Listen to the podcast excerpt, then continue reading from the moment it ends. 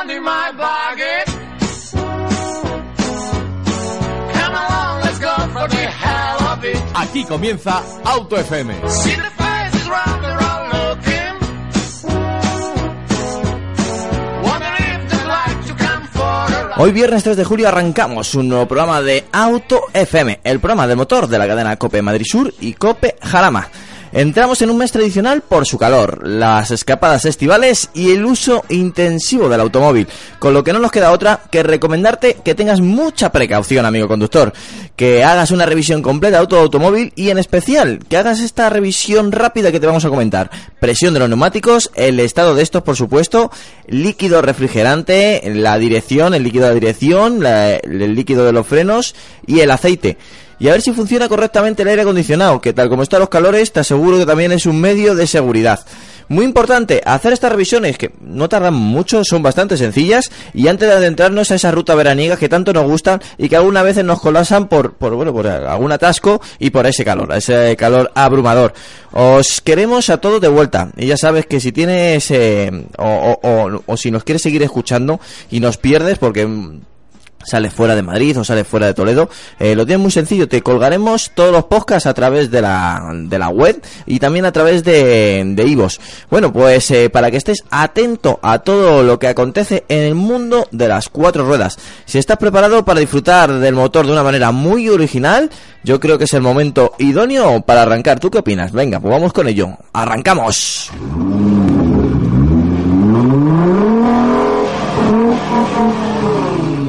Para mí es un placer presentar al equipo de Auto FM. Eh, bienvenido Eduardo. Que hay encantado de estar con vosotros. Bienvenido Juan Ávila. Bienvenidos, muchas gracias. Y bienvenido Luis Mazarracín, que por supuesto es nuestro chico de las redes sociales. Hola, buenas tardes a todos. Eh, Antonio, con tu permiso. Venga, vamos con ello. Me gustaría mandar un saludo a los chicos de Tecnovidas 3.0. Es un podcast dedicado al mundo de la tecnología y ayer me invitaron a participar en un programa dedicado pues un poco a la tecnología en, en el mundo del automóvil. Entonces, pues nada, eh, agradecerles eh, que, que me invitaran, lo, pasamos un buen rato y pondremos un poco también en Twitter el- el- eh, cómo pueden acceder al podcast por si alguno de nuestros oyentes también lo quieren, lo quieren oír. Pues hecho, eh, recuerda nuestro Twitter. Nuestro Twitter arroba autofmcope. Hoy estaremos comentando el programa con el hashtag autofm35 y vamos a lanzar una propuesta a nuestros oyentes. A ver qué te parece. Venga, vamos con ello. Eh, les vamos a proponer que nos eh, escriban una canción, una canción al volante, una canción de motor, una canción relacionada con, con las cuatro ruedas. Entonces vamos a crear una playlist, eh, el playlist de AutoFM, en, Ujú. en el que iremos añadiendo canciones y, y las pondremos también a lo largo del programa. Venga, me parece perfecto. Y, con esto comenzamos con las noticias semanales y nos vamos con un coche muy especial que hemos hablado mucho de él y seguiremos hablando aquí en Auto FM. El Honda Civic, eh, Honda Civic de Type R supera las expectativas de ventas. Bueno, atención, ¿eh? largas listas de espera en algunos mercados, en especial en los mercados clásicos donde el automóvil es más que, que un medio de transporte. Es todo un éxito de venta, según parece, eh, y bueno, eh, la verdad es que tiene un precio muy competitivo. En nuestro mercado recordemos que es 34.500 euros, mientras que en España las expectativas son aproximadamente 70 unidades al año. Parece ser que en el Reino Unido se están llevando una grata sorpresa. Eh, literalmente se ha desbordado lo- por los pedidos que, han recibido. Y ya llevan más de 800 reservas a lo que lleva el coche en venta, que es, bueno, aproximadamente un mes. Ya están dando fecha de entrega del coche de más, eh, más adelante de febrero de 2016.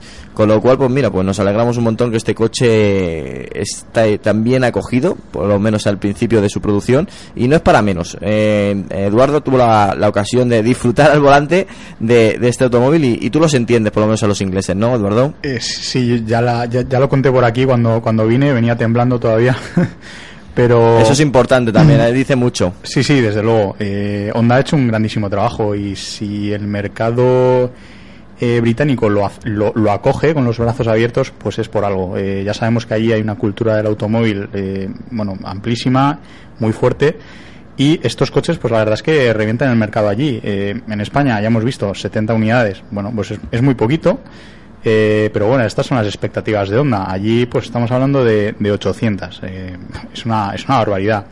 Eh, las listas de espera, pues bueno, eh, no sé ahora mismo qué ritmo de producción tiene el Civic Type R en esa versión exactamente. Se produce en Inglaterra, me parece, si no me equivoco, sí, ¿verdad? Sí, eh, lo único que, que claro, eh, tiene dos, dos ritmos de trabajo. Los que tiene el volante a la izquierda y los que tiene el volante a la derecha. Efectivamente. Eh, parece ser que hay una lista más larga para los que tienen el volante a la derecha, es decir, eh, por ejemplo, para el mercado eh, británico. Pero, eh, bueno, eh, poco más que decir. Es un coche que ya cuando, cuando lo probé, os lo comenté por aquí, eh, han conseguido un deportivo auténtico, eh, por mucho que sea tracción delantera y tenga 310 caballos de potencia, la verdad es que han conseguido un compromiso deportivo increíble, lo probamos incluso en circuito y vemos que al límite, incluso con una vuelta con Gabriele Tarquini, eh, piloto del Mundial de Turismos, eh, que dimos con él y bueno, es una Mm. pasada al límite. Tiene que ser, eh, hablando coloquialmente, la leche. Es la leche, la leche. Y, y bueno, pues por 34.500 euros, pues sinceramente creo que está en un precio bastante, bastante competitivo. Bueno, pues eh, ya lo sabéis, eh, si queréis eh, esta bomba, esta bomba de cuatro ruedas, os va a tocar esperar. Y seguimos adelante con una noticia que ha dado mucho bombo durante esta semana y por supuesto te la vamos a comentar aquí y la vamos a analizar. El sustituto de Renault Laguna, ya por lo menos sabemos algo oficial. Cambia de nombre, se va a llamar Talismán. La nueva berlina en cemento D y no es una telenovela. Vamos a ver. El- no sabemos todavía los trazos definitivos de este automóvil, lo que sí sabemos que Renault no será por saber hacer bien un sedán del segmento D. Eh, el anterior Laguna era un coche soberbio, lo único que el diseño pues eh, parece ser que no cuajó mucho en el mercado, por eso también eh, no fueron muy altas sus ventas y, también porque el segmento D está de capa caída en todas en, todas las marcas, no porque sea Renault, en todas las marcas. Es más, Citroën se está hasta replanteando si sustituir el C5. Entonces, el próximo 6 de julio, que no para deciros, el lunes, eh, tendremos y veremos ya el nuevo Renault Laguna, a no ser que se adelante este fin de semana, que yo pongo no pongo la mano en el fuego. Con lo cual, el Renault Laguna futuro, el nuevo Renault Talismán, llegará eh, dentro de muy poco. Esto Sí. es... Bueno, perdona, Juan. Sí, sí. No, yo, yo simplemente quería decir que el hecho de que cambien el nombre de Laguna Talismán ya es toda una demostración de intenciones, porque normalmente un nombre que funciona, una marca no lo cambia a la ligera. Es eh, lo vemos con el Golf, lo vemos con el León, lo vemos con otros coches que han pasado por el mercado y que han mantenido el nombre durante mucho tiempo. De hecho, por ejemplo, el caso más extraño recientemente yo creo que fue el de Auris, cuando cambió el nombre de Colora por Auris, que la, Sí, pero la curiosamente gente- ha sido en algunos mercados. En, en otros mantiene el nombre de Corolla, mercados, en- no sé si es en Australia, sigue siendo Corolla. Sigue siendo O sea Corolla. que- Y entonces a mí me extraña ya eh, esta, esta demostración de intenciones, pero yo creo que tiene que Te voy, ver... a, te voy a dar una pista. A ver, Eh, en Renault, en cuanto a berlinas, tiene el Laguna y el Latitude. Bueno, el Latitude Sí. ya no, hace tiempo que es el que que no, que no fabricaba con. Samsung además. ¿no? Efectivamente. Latitude, bueno, pues ha querido siempre posicionarse un poquito por encima del Laguna, aunque tampoco había una diferencia de tamaño especialmente abismal. Estaba como se comían un poco entre ellos. Pero el talismán viene, creo yo, no hay confirmación oficial, pero mm, parece ser que todo apunta hacia, hacia ese camino, que el talismán va a venir a sustituir tanto al Laguna como al los dos. Algo así como hizo Peugeot con el 407 y el 607, que ha salido el 508, que es una, es una berlina entre medias, que, bueno, pues eh, juega con los dos segmentos. ¿Por qué? El primero, pues porque el segmento D, como ha dicho Antonio, está en decadencia, eh, se lo están comiendo, pues berlinas incluso un poquito más pequeñas porque los tamaños eh, han crecido y a veces hay gente que no, no necesita una, una berlina tan grande. O los subs sinceramente pues eh, es así. Los subs están comiendo el mercado y la el segmento D es uno de los menores de los mayores perjudicados. Y luego está el tema de que las eh, marcas generalistas como Renault eh, en concreto las marcas eh, francesas pues siempre que juegan con el segmento E pues se vienen abajo por alguna razón. Sacan unas berlinas maravillosas pero bueno eh, no, no tienen no tienen su su potencial a lo mejor para, para jugar fren- frente al, al cliente para jugar contra las berlinas premium del mismo del mismo segmento de todas maneras me gustaría hacer un apunte porque el otro Sí. día que estuvimos hablando del Renault Callar estuve en la presentación, eh, bueno, estuvimos también, estuvo también Alejandro. Que hoy nos abandona porque está en Asturias, nos ha puesto malo. Se, se al fresco a lo mejor. ¿no? volverá, volverá la próxima semana que nos tiene que contar también varias cosillas. Bueno, pues hablando de con un responsable de Renault, me comentó que en Laguna, le, le dije yo, oye, ¿no? Le dije, ¿qué ha pasado en Laguna, no? Y me dijo, va a ser bastante revolucionario. Y bueno, ya vemos que el nombre Ya invita a ello. invita a ello. Hay, hay, un, hay una cosa que dijimos también en el programa pasado, y era que el diseño de, de Renault estaba bebiendo eh, de, de, de ese concepto que empezaron con el, eh, con el Capture y ese diseño de faros y demás. Y todo esto, por lo que he podido ver un poco de las fotos espía, que falta que se confirme la fotografía oficial y demás, eh, parece que va a haber ver también de, de ahí, ¿no? A Juan le marcó el, el Capture, no sé qué tiene ese coche, pero te ha marcado. No, a mí lo que me marcó, que me parece el mayor acierto de diseño de Renault en los ¿Y os, últimos habéis dado 20 cuenta, años. ¿Y os habéis dado cuenta que el que abrió realmente el, el- ese, esa- ese camino de diseño fue el Clio y se está quedando un poquito Descolgado, apartado? ¿verdad? Se está quedando Sí. descolgado frente a esos nuevos. Es, es un poco el concepto de. A mí, eh, creo que s- siempre ha tenido un poco de vida propia, le han dejado un poco de margen. Yo creo que es el que los faros, si ves el frontal, todavía tiene un margen de identidad propio frente al resto de la gama. la calandra nueva con el logotipo enorme, eh, solo estrenó el. Eso sea, lo es fue en el primero y a partir Pues, de ahí. Es, yo creo ese es el detalle de la calandra, el detalle más importante de diseño que, que, que puede marcar la línea, ¿no? Entonces, eh, han bebido el Capture, han bebido eh, también el nuevo Space, también el nuevo Renault Megane, que también lo ha adoptado. Y yo creo que es como eh, el orgullo, o sea, lo que han querido transmitir es, primero, diseño, mucho diseño, y segundo, el orgullo de decir, es, es un Renault, ¿no? El logo aparece bastante en grande, que era una de las cosas, yo me acuerdo leyendo unas revistas hace, pues antes de que apareciera el diseño definitivo de todo Renault, y la impresión que querían causar es que eh, un propietario se sintiera orgulloso de, de su Renault. Ahora y por que- eso el logo tan en grande. Ahora que lo dices, el otro día con eh, la presentación del Callar, eh, nos comentaba el, el responsable este que, que me comentó el, el tema del, del talismán, que mm, en Renault eh, el tema de clientes, los clientes sienten una especie de amor por la marca, hay clientes muy, muy acérrimos a esa, a esa marca del rombo. Y eh, mm, nos lo explicó con el ejemplo del Callar, que había mm, clientes que se iban a otras marcas y luego al sacar el Callar que querían volver a su marca, ¿no? Que se iban a otras marcas porque no había otro sub ¿Qué le de su marca, o sea, no... le- no, no es la única marca que le ha pasado eso. Sí, sí, claro, eso pasa, pasa en todas. Bueno, tenemos el ejemplo de Juan y bueno, ya sabéis todos los que nos siguen por dónde van los tiros. seguimos, seguimos adelante, ya lo sabéis, y vuelvo a insistir que me parece un- una noticia muy importante para ser la, la- una noticia de la semana.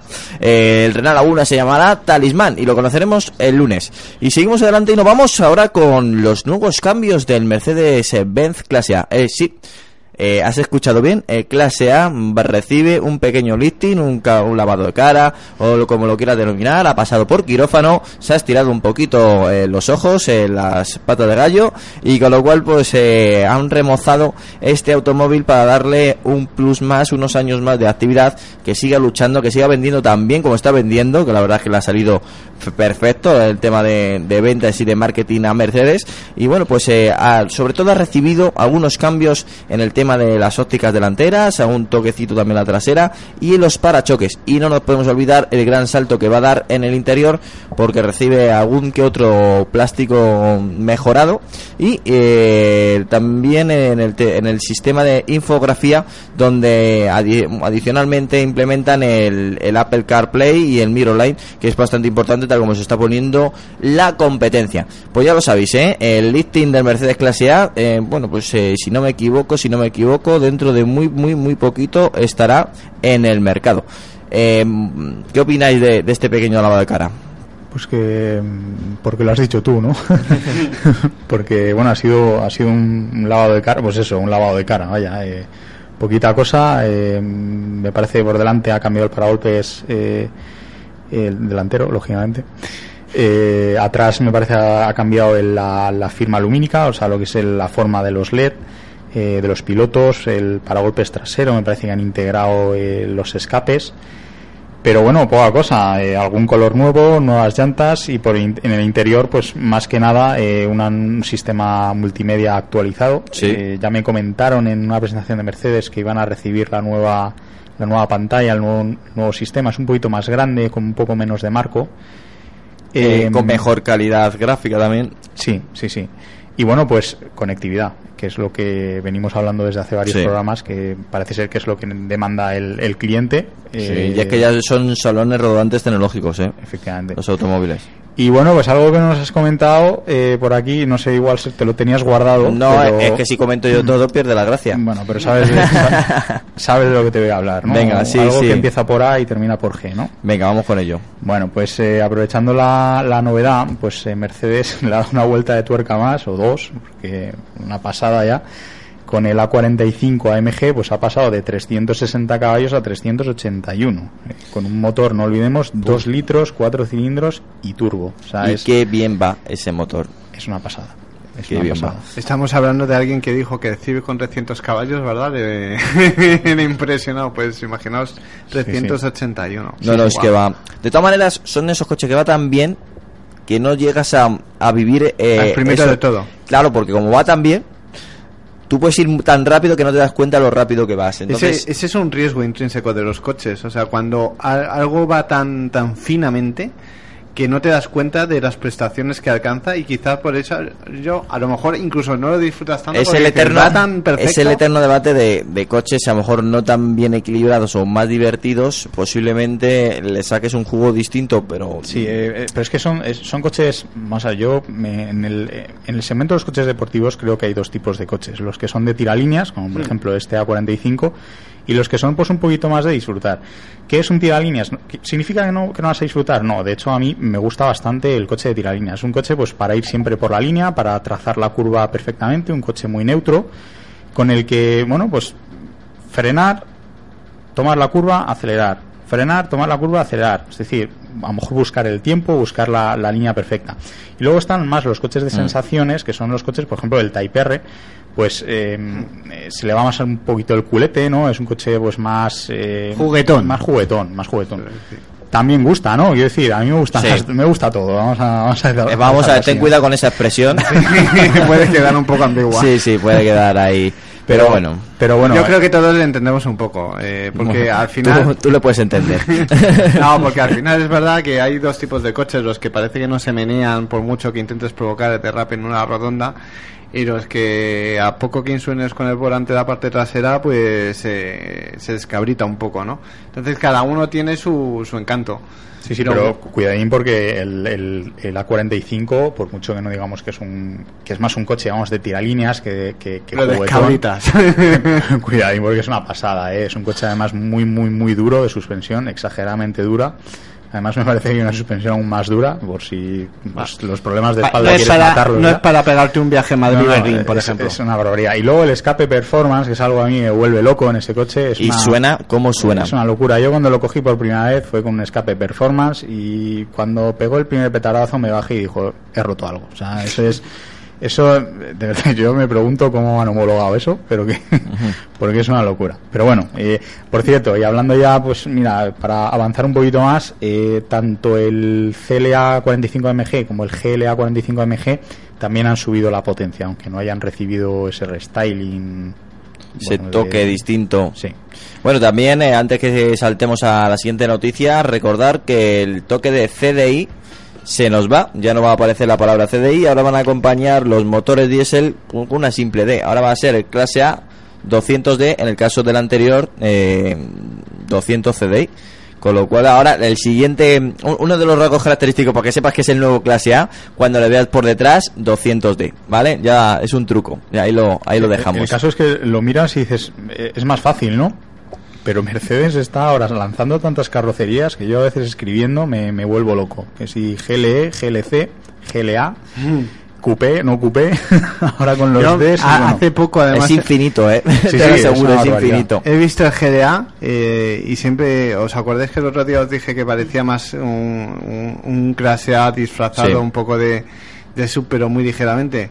Me reafirmo lo dicho, ¿eh? O sea, tú lo- o sea, es más grande, da sensación de tener más músculo, pero la altura del suelo es prácticamente la, de, Sí, sí, la del clase A. No notas, bueno, no. Bueno, pues seguimos adelante y nos vamos a la presentación del renovado Seat Ibiza que, que estuve yo, por, me desplacé hasta Barcelona y disfruté del nuevo Seat Ibiza. Otro de los coches que ha recibido un pequeño lavado de cara, pero en este caso no ha sido muy intenso estéticamente, porque el Seat Ibiza se está vendiendo francamente bien y, ya dicen una norma no escrita, pero muy importante en la industria automovilística es si algo funciona no lo cambies mucho, con lo cual Seat también la, ha cogido y ha seguido esos pasos, pero sí eh, que es, inde- es importante, ha renovado algunos motores. en- ha mejorado consumos y ha metido nueva tecnología.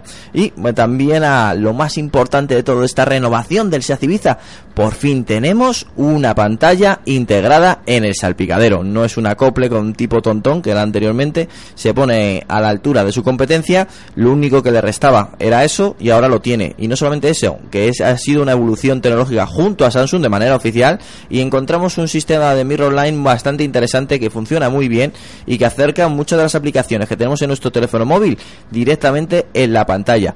¿Qué significa esto? Para que lo entendáis, eh, son unas aplicaciones que, mm, que Google va a certificar que son seguras para conectarlas a, la pantalla, es decir, no va a haber ningún, siempre se va a buscar aplicaciones que no te distraigan mucho la conducción, pero eh, si las tienes ya instaladas en el teléfono móvil, la vas a poder ver en la pantalla. Una pantalla, por cierto, bastante grande y que está bien, está bien definida, tiene, tiene buena definición. Y mm, a mí lo que me sorprendió y me gustó muchísimo, todo hay que decirlo, el sistema Mirrorline, como os he dicho anteriormente. ¿Por qué? Porque me cambio de móvil, lo conecto también a, a este Mirrorline y tengo toda la tecnología de un teléfono móvil con una pantalla. Es decir, es como si tuvieses un televisor en tu casa y pasas de la tecnología VHS a la DVD y luego al USB, pero sigues teniendo la misma pantalla. Bueno, pues eh, parece que no, pero a lo mejor te dura en vez de dos o tres años y verlo ya anticuado te puede durar cinco o seis y seguir teniendo esa, esa tecnología novedosa aplicada en tu coche. Bueno, y motores, eh, muy importante que, que si no me salto. Nuevo motor, el 1.0 de 3 cilindros con nivel de potencia de 75 caballos, 95 y 110, que en este caso son versiones turboalimentadas eh, denomina- denominadas TSI. Eh, a mí me ha gustado mucho cómo funciona la 1.0 TSI, la Ecomotive de 95 caballos, que nos promete se hace 4,2 litros, bueno, eh, casi 5 litros, pero que está muy bien, ¿eh? A 5 litros de gasolina está francamente bien. Y también incorpora el conocido motor 4 cilindros, el 1.4 AT, que es el que desactiva el bloque de, de los cilindros, en el caso de no demanda de potencia, y tiene 150 caballos. Funciona muy, pero que muy bien, ¿eh? Eh, tiene una potencia mueve muy bien el Ibiza con 150 caballos, ya os podéis imaginar, y aparte tiene un consumo muy moderado, que hemos yo he hecho una media de 5,2, 5,3 litros. Y con el nuevo Ibiza también recibe un nuevo motor, el 1400 TDI de 75 caballos, que según la marca 3,4 litros a los 100, y yo te digo que unos 3,8, que también, bueno, lo firmaría ahora mismo cualquier otra marca, ¿eh? Pues ahí está el nuevo Seat Ibiza, el renovado Seat Ibiza, ¿eh? Que vamos a remarcar ahí, el renovado Seat Ibiza. ¿Qué opináis de este automóvil? Eduardo. Bueno, pues eh, SEAT eh, ha hecho lo que tal vez debería haber hecho. Es decir, es, es un modelo que está funcionando muy bien a nivel comercial y lo que ha hecho ha sido actualizarlo, eh, dejarse de historias de sacar un modelo nuevo. Eh, me Todavía le queda un poquito de vida al Sí, automóvil. sí, claro. eh, me parece que lo único. Es que fui también a Barcelona a conocerlo, no la presentación, sino cuando lo presentaron estáticamente. Sí. Y creo recordar que lo único nuevo que había eh, fuera era la nueva integración de los LED eh, de, de conducción diurna Mm. y eh, los nuevos paquetes de personalización. que, Sí. mm, Eso, bueno, si quieres comentarlo, no, eh, puedes combinar distintos colores también con las llantas y, Sí. bueno, y se crea un ambiente un poco, Es un poco diferente. Es curioso, Sí. eh, curioso. Es eh, como la parte interior de los radios pintada en varios colores, no sé si hay verde, mm, color dorado, Rojo. azul o rojo.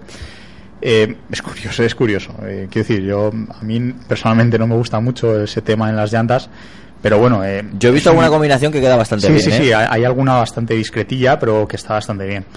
Pero bueno, eh, lo que tú decías, además de la conectividad a Internet, el, el tema del Mirror Link, eh, una de las cosas que, que incidieron en la presentación eh, en Barcelona fue que mm, su intención era que dentro de 10 años eh, tú pudieras eh, seguir usando el mismo coche y la misma pantalla, Mm. pero un teléfono móvil que lógicamente dentro de 10 años, ya lo comentábamos por aquí, que, que no vamos a tener el mismo teléfono No. ninguno, ¿no? Entonces, que puedas con las nuevas aplicaciones y con el nuevo teléfono, pues seguir usando tu coche pues de 10 años o 8, me da igual, ¿no? Pero quiero decir, en, en en, eh, bastante, bastante alejado en el tiempo, vaya. Y, y bueno, en cuanto a motores, pues si no me equivoco, me lo vas a decir tú ahora, Antonio, Sí. el 1.0 TSI Ecomotive de 95 caballos firma un consumo menor que el anterior Ecomotive Sí, diésel, ¿verdad? sí, sí, sí, sí, no, es que es, es sorprendente lo, lo bajo con, consumo, bueno, el bajo consumo que, que afirma seas que consigues este coche y luego cuando lo utilizas ves que consumen francamente poco y que funcionan bien, que no vas apurando cada marcha y tienes que, tienes que pisar todo el rato y ves que no llega la potencia, llega la potencia, que es importante.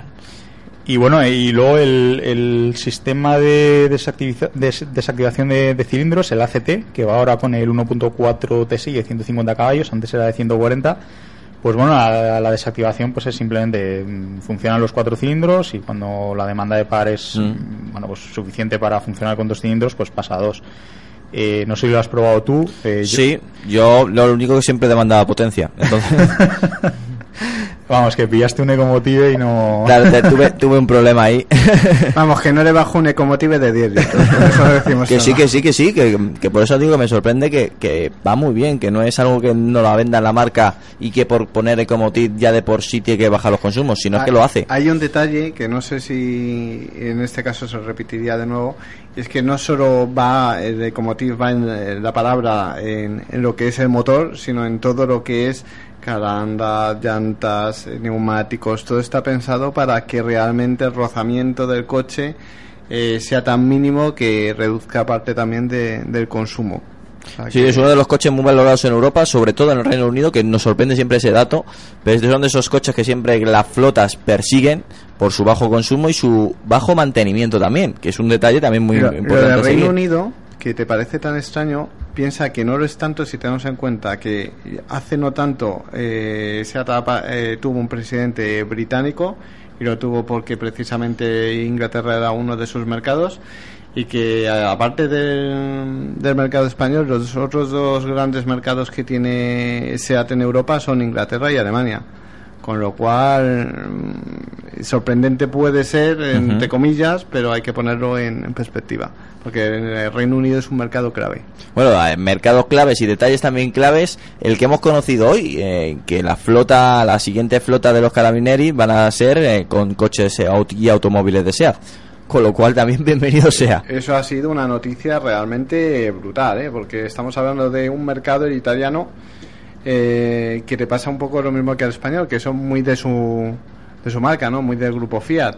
Entonces, que de repente una marca española pase a, a motorizar a la policía es como aquí lo veremos más natural, ¿no? Pero allí es más chocante. Bueno, dicen que a lo mejor les van a tirar las orejas al grupo FCA por irse a Bélgica. Bueno, en breve van a ir todos en Julia's QV, o sea que... Sí, no, no, estaba esperando el, Ju- el Julia como agua en mayo. La verdad es que un Carabinieri y un Alfa Romeo es falta algo ahí, también es verdad. Pero bueno, eh, ahí lo tiene, se hace a dar un paso muy importante y tener a- equipado todo a todo un equipo de policías eh, dentro del mercado también es publicidad, ¿eh? es importante.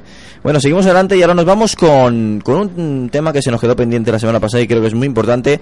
Eh, de manera oficial, el nuevo Focus RS 350 caballos de potencia. Ya lo sabemos por fin. Estuve yo la presentación, estuve en Colonia, estuve en la fábrica de Ford, eh, nos presentaron todo, su tracción 4. Antonio, te mueves más que Willy Fox con abono transporte, ¿eh? Sí, de más. Madre mía. Memo- eh, el que tienes enfrente también creo que tiene algún punto que otro en Iberia. Bueno, a lo que vamos. Yo quiero, yo quiero viajar más, ¿eh?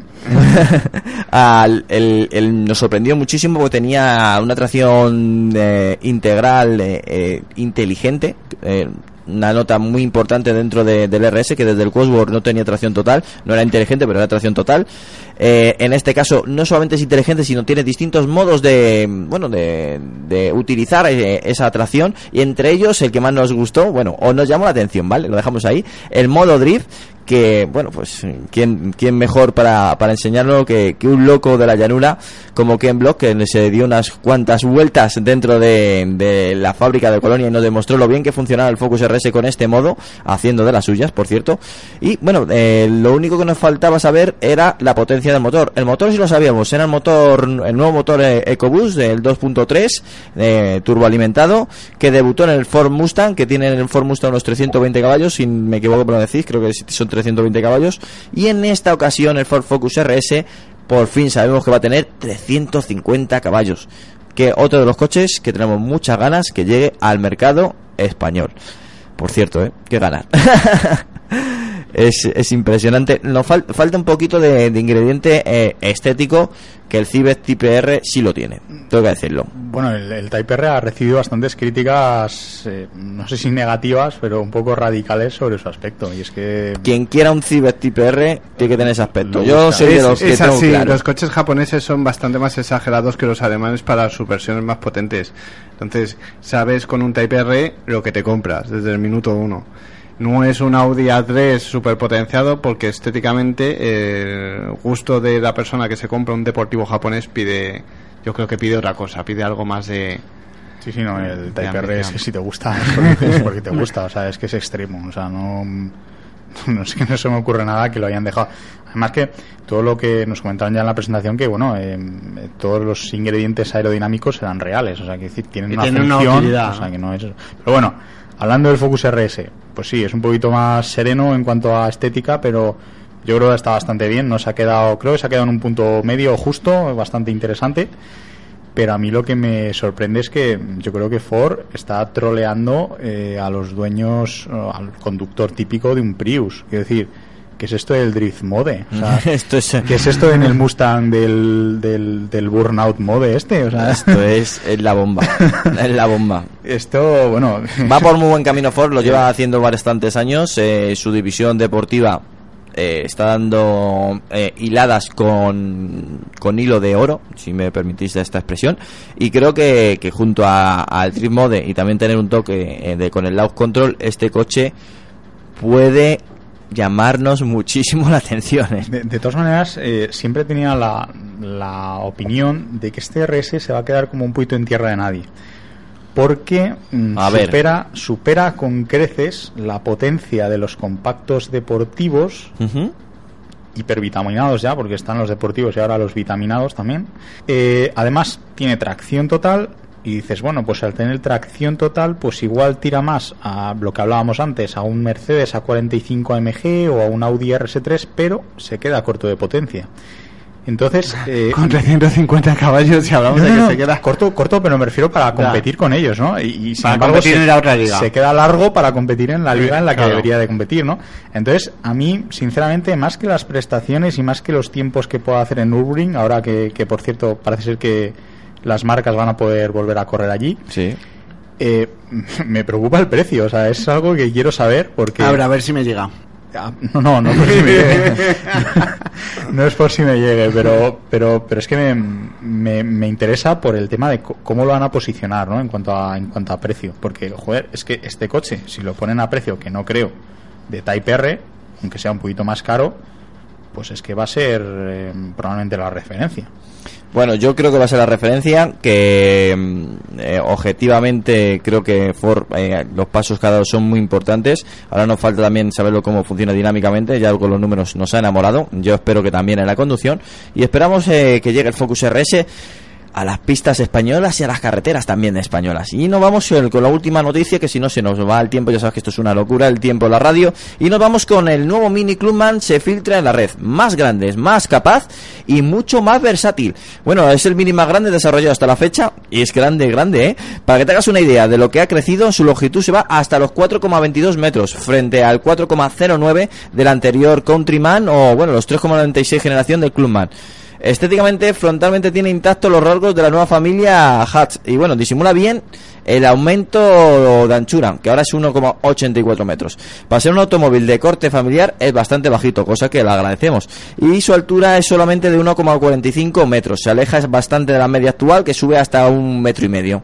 Bueno, visto de perfil, quizá nos puede parecer un Countryman XL, de lo grande que es, pero la menor altura hace que se perciba mucho más largo. El primer vistazo hasta, bueno, no, no, la verdad es que nos gusta. Y la manera de abrir las puertas también nos gusta. Es un coche con mucha personalidad, es un coche familiar. Y quien dice que no, puedes tener un Mini, con la capacidad de Mini, con la estética de Mini, que sea familiar, bueno, para llevar a, a tus pequeños, para lle- llevar a tus amigos y que no tengas que ir apretado. Hay un hecho que quería recalcar y es que eh, a mí me sorprende todo lo, relacionado a este modelo porque hace no tanto estaban barajando quedarse con muchos menos modelos y dejar Sí.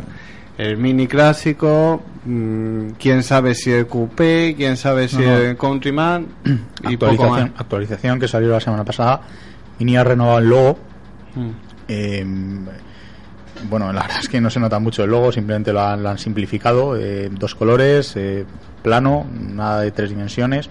Pero bueno, han querido eh, como recalcar el espíritu original de la marca y parece ser que van a hacer un cambio de rumbo de, de su filosofía para simplificar su gama. Parece ser que se va a centrar en cinco modelos.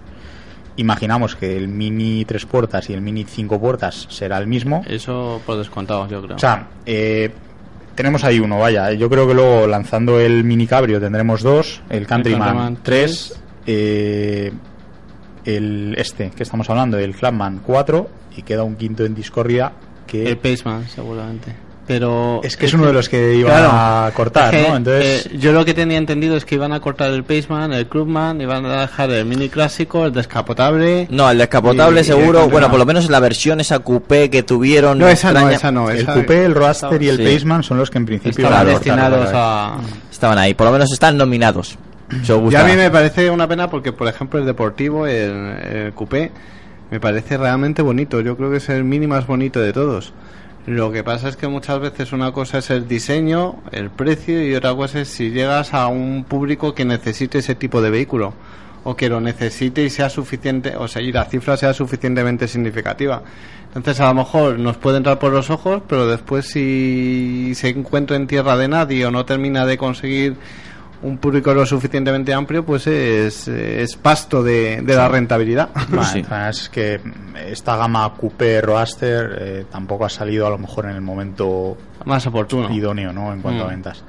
Pero bueno, me gustaría recalcar antes Sí. de nada, Antonio, que, que el Clubman ya no ya no está filtrado, ¿eh? ya está presentado oficialmente y con precios incluso, ¿vale? Venga, pues si quieres eh, lo dejamos para la próxima Vale, semana y comentamos vale. los precios. Venga, lo quedamos que, como apunte, ¿eh? Y seguimos adelante y ahora nos vamos con unas secciones que más os gusta a vosotros y a mí también, ¿eh? El buzón del oyente. Estás en Auto FM, el programa del motor de Cope Madrid Sur y Cope Jarama. Danos tu opinión. autofm arroba copemadridsur.es Y vamos con ellos sin ningún, bueno, sin ninguna pausa. Esta semana nos ha escrito Juan Domínguez y nos pide que le guiemos en la compra de un todoterreno. Ha estado mirando el Toyota Land Cruiser, el 3.0 de 4D, el- la caja manual de 6 velocidades y el Mitsubishi 3.0 3.2, eh, el DD, eh, pues eh, con una caja también de 6 velocidades. Da por hecho que los dos automóviles son buenos, pero ¿cuál se ajustaría mejor a su conducción? Eh, nos dice que es tranquila, que lo hace por carreteras secundarias y que hace alguna excursión que otra por el campo los fines de semana, que por eso quiere un todoterreno, que no quiere un sub. Bueno, pues eh, lo dejo abierto. Yo, en mi opinión, en este momento creo que está un pelín más avanzado el Toyota Land Cruiser porque es más actual, ha tenido una renovación hace poco y el Mitsubishi está a punto, a punto de conocer el futuro Montero, que es el, el, el siguiente Y además un escalón. cambio muy espectacular que va a subir Mitsubishi en sus diseños, o sea que hay que estar atento. Entonces, Pero- esa pero- es mi opinión. De todas maneras, el que elija no se va a equivocar porque son dos magníficos todoterrenos, tanto uno como el otro. El- lo dicho, creo que el Toyota Land Cruiser está un pelín por encima en este caso pues, tecnológicamente, pero mm, a lo mejor la gran diferencia entre los dos puede ser el precio, que en este momento a un Montero puede ca- sacar a un, pel- un- con un precio más competitivo que un, que un Land Cruiser. Pero aún así, eh, los dos motores son más que fiables, son muy conocidos, eh, no llevan bastante tiempo en el mercado. Eh, ya sabes que bueno, al ser un todoterreno no te esperes tampoco unos consumos muy bajos, eh, pero han bajado muchísimo estos consumos de aquí hace 10 años. Estamos eh, rondando unos 8 litros, eh, 9 litros en conducción normal, eh, 120, en más de 120 el coche reacciona, va bien, pero ya sabes que que no es un coche tampoco mm, para disfrutar de, la conducción por la por una autopista rápida. Y bueno por carretera secundaria no vas a tener ningún problema. En la deriva de, de las suspensiones y de los pesos están súper bien equilibrados en estos coches. Y bueno hacerte excursión vas a disfrutar como un enano Eduardo ¿quieres hacer alguna mención a nuestro oyente Juan Domínguez? Mm, Lo primero, me, me sorprende un oyente que Mm. pida un todoterreno, eh, y concretamente un todoterreno. Eh, no sé de dónde es este, este oyente. no no lo ha dicho Bueno, aquí en Madrid, sinceramente, la compra de un todoterreno es por capricho, porque no se puede salir al campo prácticamente. Pero, pero bueno, eh, no he probado ninguno de los dos. Eh, solo apuntar que el Land Cruiser, no sé si me parece, tengo entendido, va a recibir una mejora estética, un restyling dentro de, muy poquito. Pero es que eh, ha actualizado su motor, ¿vale? Hace nada. Eh, el D4D ahora es, es nuevo, eh, tiene la misma potencia, pero tiene un poquito más de par y consume Mm. menos. El Mitsubishi, pues como has dicho, es un modelo un poquito más longevo, pero se ha actualizado hace, hace poquito, tampoco hace mucho. Eh, bueno, los dos son todoterreno referencia. Eh, cualquiera de los dos eh, para excursiones por el campo, no sé hasta qué nivel buscará ese tipo de excursión, no sé si es de trialera o, o cómo. Pero vamos, eh, para conducción tranquila, yo creo que clave. No hace Sí. falta que busque un todoterreno deportivo. Además que escapadas eh, por el campo y todoterreno deportivo son dos cosas incongruentes. Y luego, pues carreteras secundarias. Pues bueno, eh, probablemente no tenga un consumo exagerado, como puede ser a alta velocidad por, por autovía, eh, por, por la forma de la carrocería, por la altura, que suban el consumo. Y en ciudad, pues que también es un consumo alto, son motores grandes y coches pesados. Eh, conclusiones, pues que cualquiera de los dos le vale. Pues sí. El, el que más le guste, no, no hay una preferencia Nos quedamos con eso. real. Bueno, pues nos vamos con la prueba de la semana.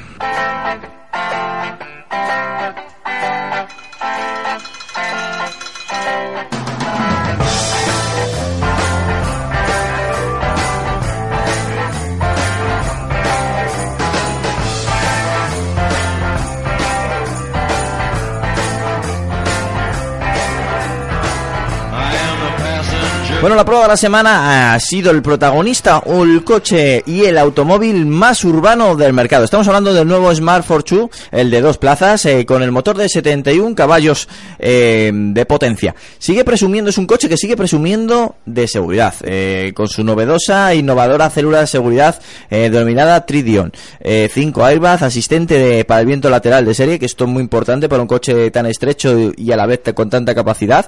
Eh, te sientas, es un coche que te sorprende. Cuando tú lo ves por fuera, dices, la típica frase que te diría tu madre, te diría tu abuela, o tu abuelo, o tu padre, qué coche más pequeño. Sí, vale, de acuerdo, es un coche pequeño, pero por dentro es grande. Para dos plazas vas a gusto, no tienes ninguna estrechez y disfrutas de un espacio que algunos coches echarías de menos en la parte delantera. Y lo digo en serio.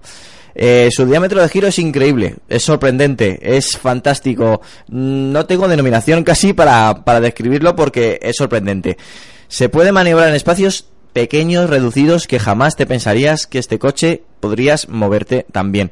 Bueno, es más, eh, mm, puedes meterte entre dos columnas eh, que hemos subido esa foto en, las redes sociales eh, dos eh, columnas muy juntitas y lo puedes meter encajonar y sales perfectamente y no rozas el coche te lo aseguramos.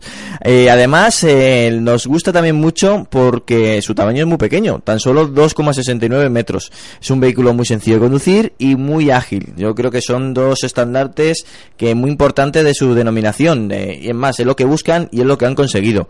Los 71 caballos de potencia te mueven perfectamente por la ciudad o rutas interurbanas pero cuidado en autopista se queda un poco justo, hay que decirlo que no, no, no le falta un pelín de agilidad. eh, estamos deseosos de probar la versión Avar, a ver si la presentan dentro de poco. Supongo que ya por septiembre, octubre tendremos ya la versión Avar. Seguramente en, Frankfurt veremos ya un adelanto en el salón de Frankfurt. Y bueno, eh, no nos han gustado algunos ajustes. eh, tampoco nos ha gustado que la llave sea igual a las vistas en algunos modelos de Renault. Creo que debería de tener un- una llave distinta, una llave mm, por lo menos diferenciadora. Smart se lo merece, en este caso este modelo tan especial.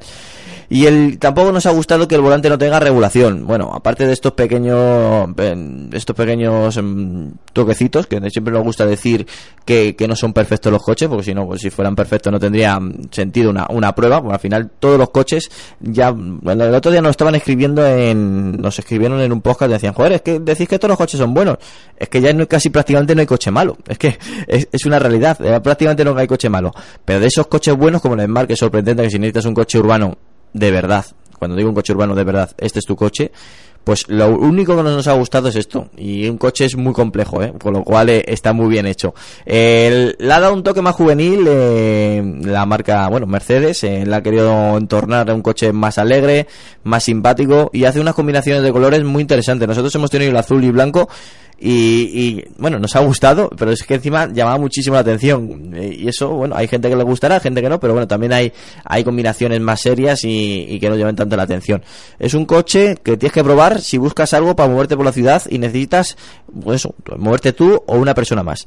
Y en el maletero, pues en el maletero puedes llevar una mochila, puedes llevar un, un- una maleta estándar que te entra, ¿eh? Que, no es minúsculo el maletero, que te entra. Que muchas veces la gente pregunta, si es que no puedes poner nada. Yo te aseguro que me he puesto una maleta tranquilamente. Es más, había espacio y se movía de un lado a otro porque todavía quedaba espacio. Con lo cual, verificado, doy por hecho. Y ahora abro, que demos unos minutos a, mis compañeros, por si quieren hacer algún apunte a este Smart tan, tan curioso, el Smart, el Smart 2 4 eh, el de 71 caballos. Sí, Luis.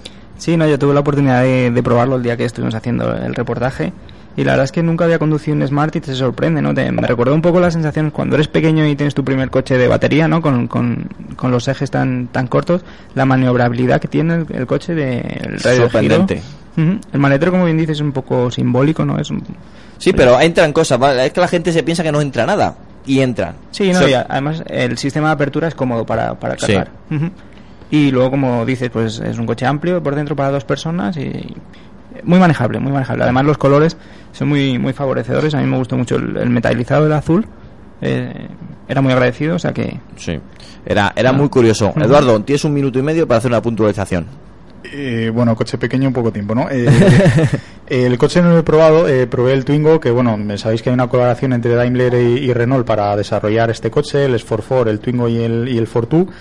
Eh, es más grande, pero bueno, eh, una de las cosas, quería comentaros, eh, una de las cosas que más me impresionó fue el radio de giro, como bien has apuntado antes, en un Twingo que es más grande, por lo tanto, eh, en un, Smart que es, en un Fortwo, perdón, que es más pequeño, tiene que ser eh, absolutamente apabullante. Eh, coche amplio por, de- por dentro, sí, tiene dos plazas, eh, bastante amplio, es un coche, pues eso, tipo cajón, ¿no? Eh, no tiene así unos volúmenes especialmente definidos. Maletero simbólico, no podemos sacar mucho más. Y versión 71 caballos, yo la probé también en el Twingo, eh, versión atmosférica, tres cilindros, eh, bueno, pues para ciudad magnífico. eh, bajos consumos incluso en ciudad, pero claro, para autovía pues es lo que pasa, ¿no? Que Sí. se queda un poquito corto si vamos a buscar las prestaciones, sobre todo adelantar en una carretera de doble sentido. Pero bueno, eh, si vamos a lo mejor a, si pensamos en hacer eh, más ese tipo de trayecto, pues la versión de 90, que es eh, sobrealimentada, eh, va un poquito bastante mejor. Y sí, esperamos es el, es el recomendado en el caso que quieras meterte mucho en la carretera. y esperamos ese ansiado Brabus que antes has dicho Abarth, Sí. Antonio. Ah, bueno, pues entonces fallo, fallo mío. Hay que- Bravos, ahora, ahora te doy bravos. colleja. Lo mismito. Venga.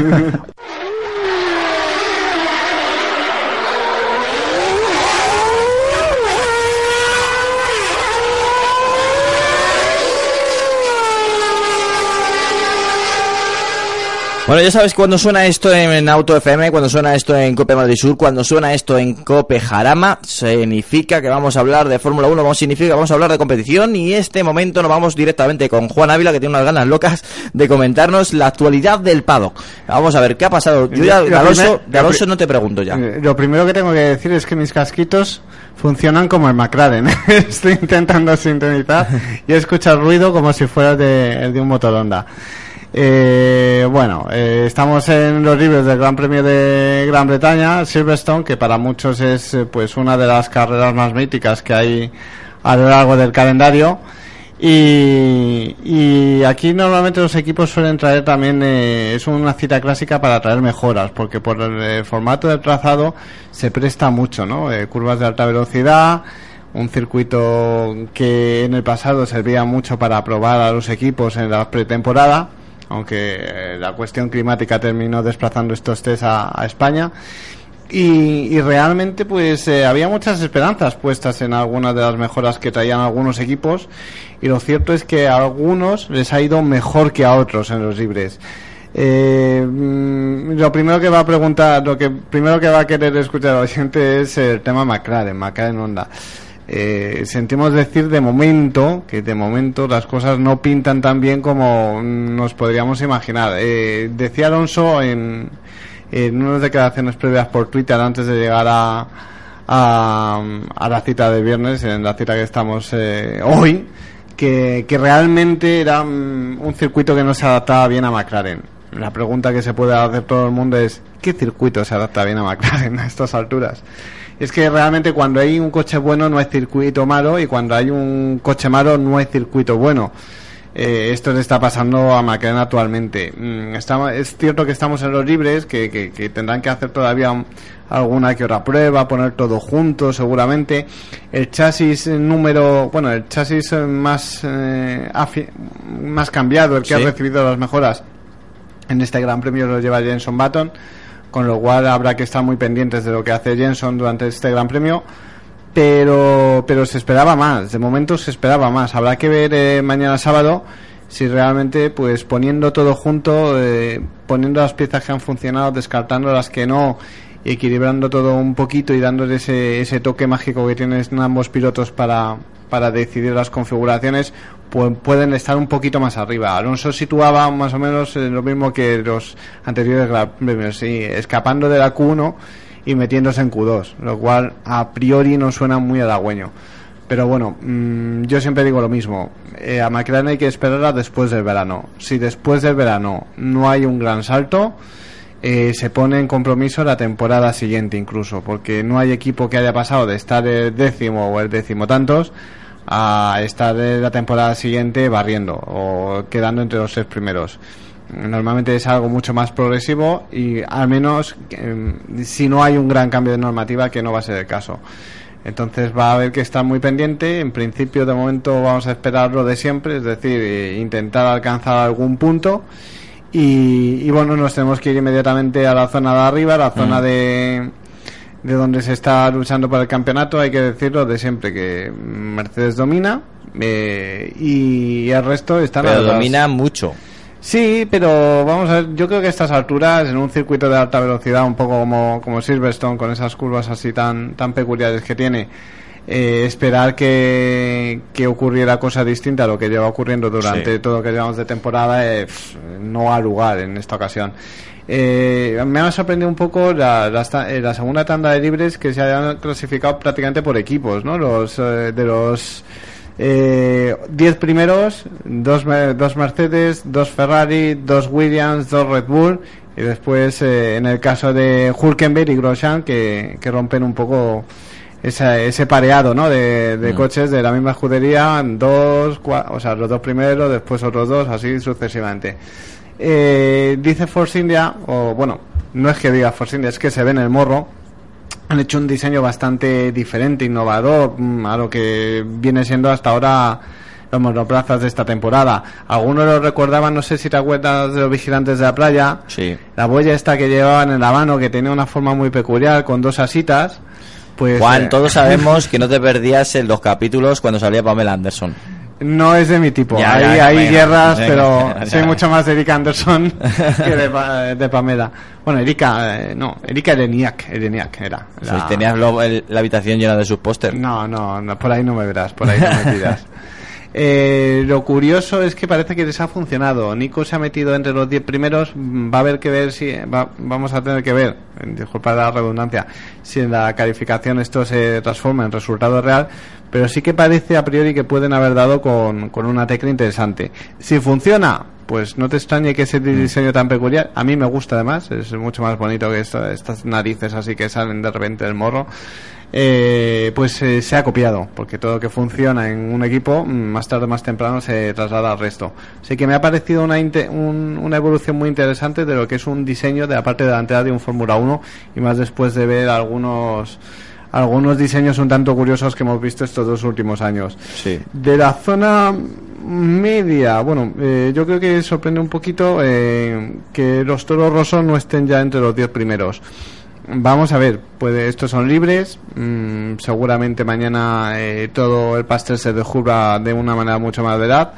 Eh, pero lo que sí es cierto es que mm, seguramente los equipos grandes irán cada vez eh, quitando ese, ese ja- eh, esa especie de desventaja que tenían con equipos como Toro Rosso, al que James Kay ha, ha hecho un gran trabajo este año, pero al final el presupuesto manda, las necesidades de cada escudería también, y lo normal es que Toro Rosso fuera bajando prestaciones eh, a lo largo del año. Eh, tiene una pareja que para mí es la más talentosa que he visto en mucho tiempo. eh, tanto Sainz como Verstappen están haciendo un temporadón.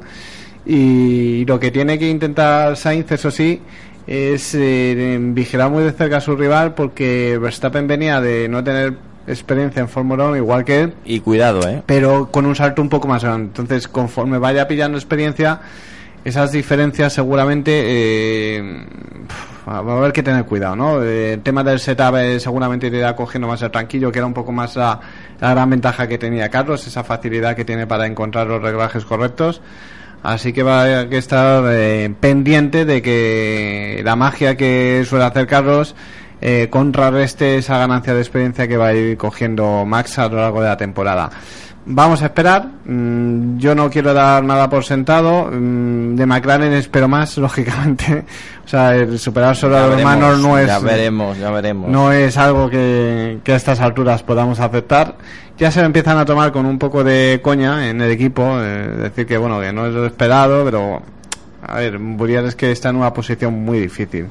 Eh, todos los en- todos los fines de semana decir que el siguiente Gran Premio se va a notar un progreso, se va a notar un progreso, bueno, pues al final eh, la gente pues se impacienta y con lógica teniendo en cuenta eh, qué dos pilotos tienes. Es que no solo es Alonso, es que Baton también ha sido campeón del mundo y ver a los dos al en el fondo de la parrilla no es plato de buen gusto para nadie. O sea, para nadie que le gusta la Fórmula 1, seas de un piloto o de otro, seas de una escudería o de otra, lo que quieres es que los pilotos más talentosos estén jugando eh, el prestigio intentando ganar el uno al otro, ¿no?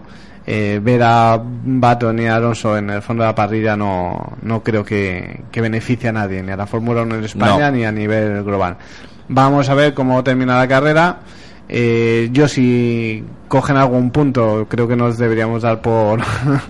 Esto es fiesta, vamos, a- algo parecido. Está, está- yo le veo muy, muy bajo de moral, ¿eh?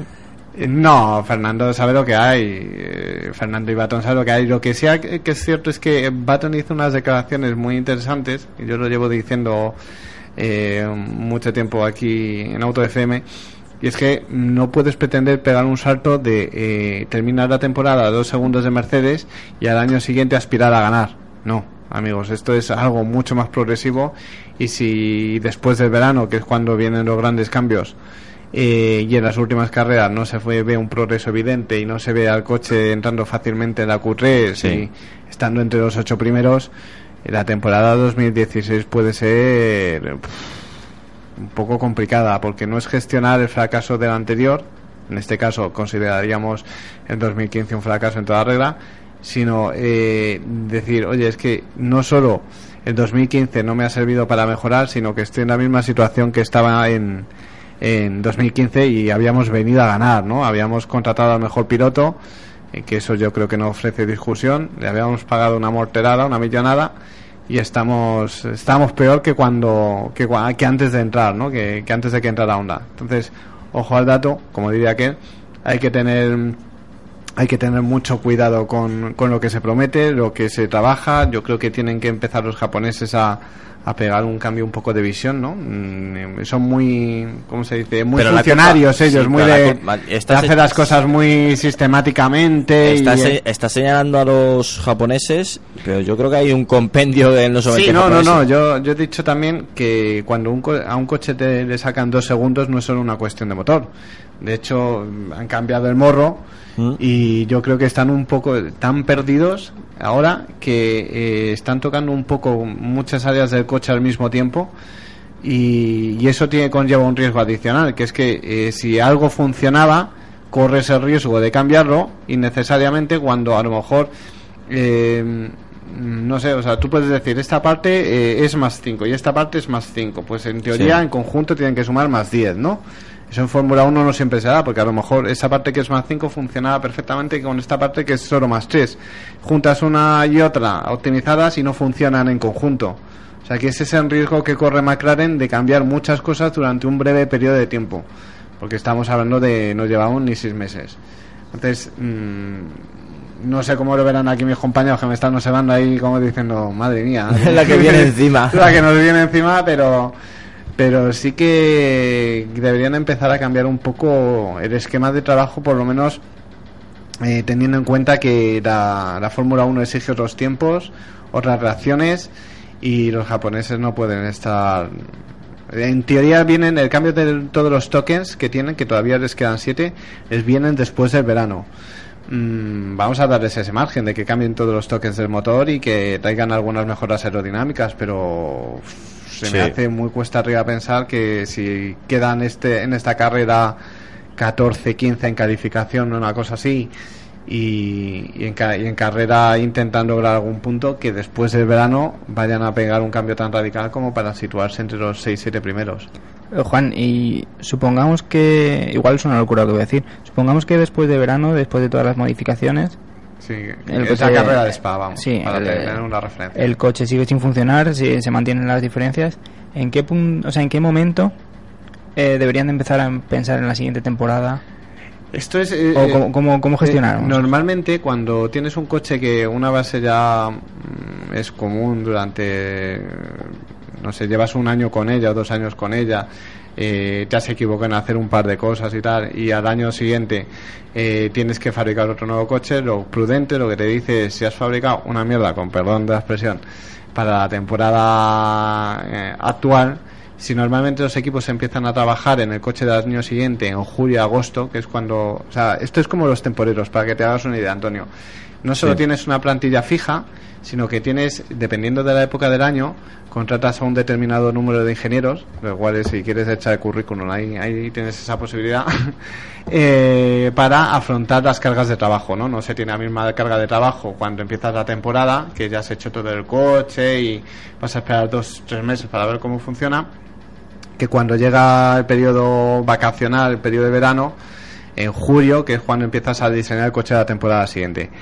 Eh, yo no sé si ellos han adelantado los plazos para empezar con el del 2016. Lo que sí es cierto es que la base debería ser la misma. Entonces, si no entiendes esta base de este coche, es muy complicado eh, pensar en hacer otro al año siguiente, cambiándolo todo y que funcione. Porque a partir de cero, ya hemos visto este año han partido de cero, no aprovecharon el coche del año anterior creyendo que su potencial estaba limitado a pesar de que el motor fuera nuevo y el coche pues ya empezara a, a optar al podio a finales del año pasado, que creyeron que era mejor partir de una base de cero con prodromo al, al frente. Y, y si no entiendes esta base, que por lo que decían, eh, aerodinámicamente el coche estaba bastante bien, pues es muy difícil pensar en hacer un coche nuevo sin haber entendido qué es lo que ha fallado. Sí, no, es que se me ocurre que igual introduciendo mejoras en este coche, pero con vistas a... Claro, probar- eh, pero si utilizas la misma base, la mejor eh, la mejor pretemporada que puedes tener es la actual temporada, que eh, yo creo que McLaren ya la hará por perdidísima. O sea, ahora no pueden plantearse, bueno, vamos a ganar, no. vamos a entender cómo funciona el coche. Eh, en 2015 es una pretemporada para ellos. Entonces, eh, ellos van a ir introduciendo que, mejor de manera muy radical hasta que alguna. Si me perdonáis, algunos me tirarán los trastos, pero yo es que desde siempre he pensado que jamás en la vida McLaren se ha, se ha planteado esta temporada como con opciones, pero vamos, es que ni mínimas. Es Eh, que yo creo que había una gran presión. Es que- Algo pasó con Williams No, cuando no había presión. ¿verdad? Lo único que aquí nos han vendido la moto algunos eh, medios de comunicación. se han pasado con el hype, ¿no? El llamado, Sí, pero, el hype. pero es que, mm, vamos a ver, una cosa es eh, llegar a la Fórmula 1 comprando un equipo que desarrollas el coche generalmente partiendo de una base ya desarrollada y otra cosa es hacer como ha hecho McLaren, que está con un coche completamente nuevo. Entonces, Para que os hagáis una idea, que no sé si recordaréis, la epo- eh, un año antes de que aterrizara Alonso como titular en el equipo Renault, eh, tanto el 2001 como el 2002, bueno, en el 2001 estaba Alonso en Minardi, para que os hagáis una idea. Eh, mm, Renault intentó hacer un, un motor muy revolucionario, un motor que era a 111 grados en vez de a, a 90 o 75 que tenían el resto de fabricantes de motores.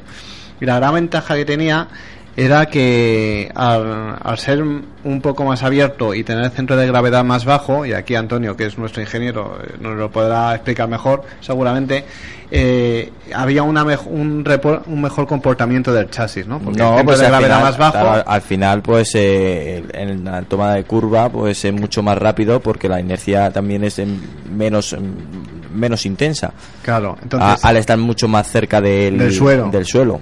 Entonces, eso lo intentaron hacer en Renault durante 2001 y 2002. 2001 fue un auténtico fiasco en el sentido en que Alonso con su Minardi superaba a Baton y Fisichella. Curiosamente, Baton de nuevo en la ecuación, de esto además hice un artículo.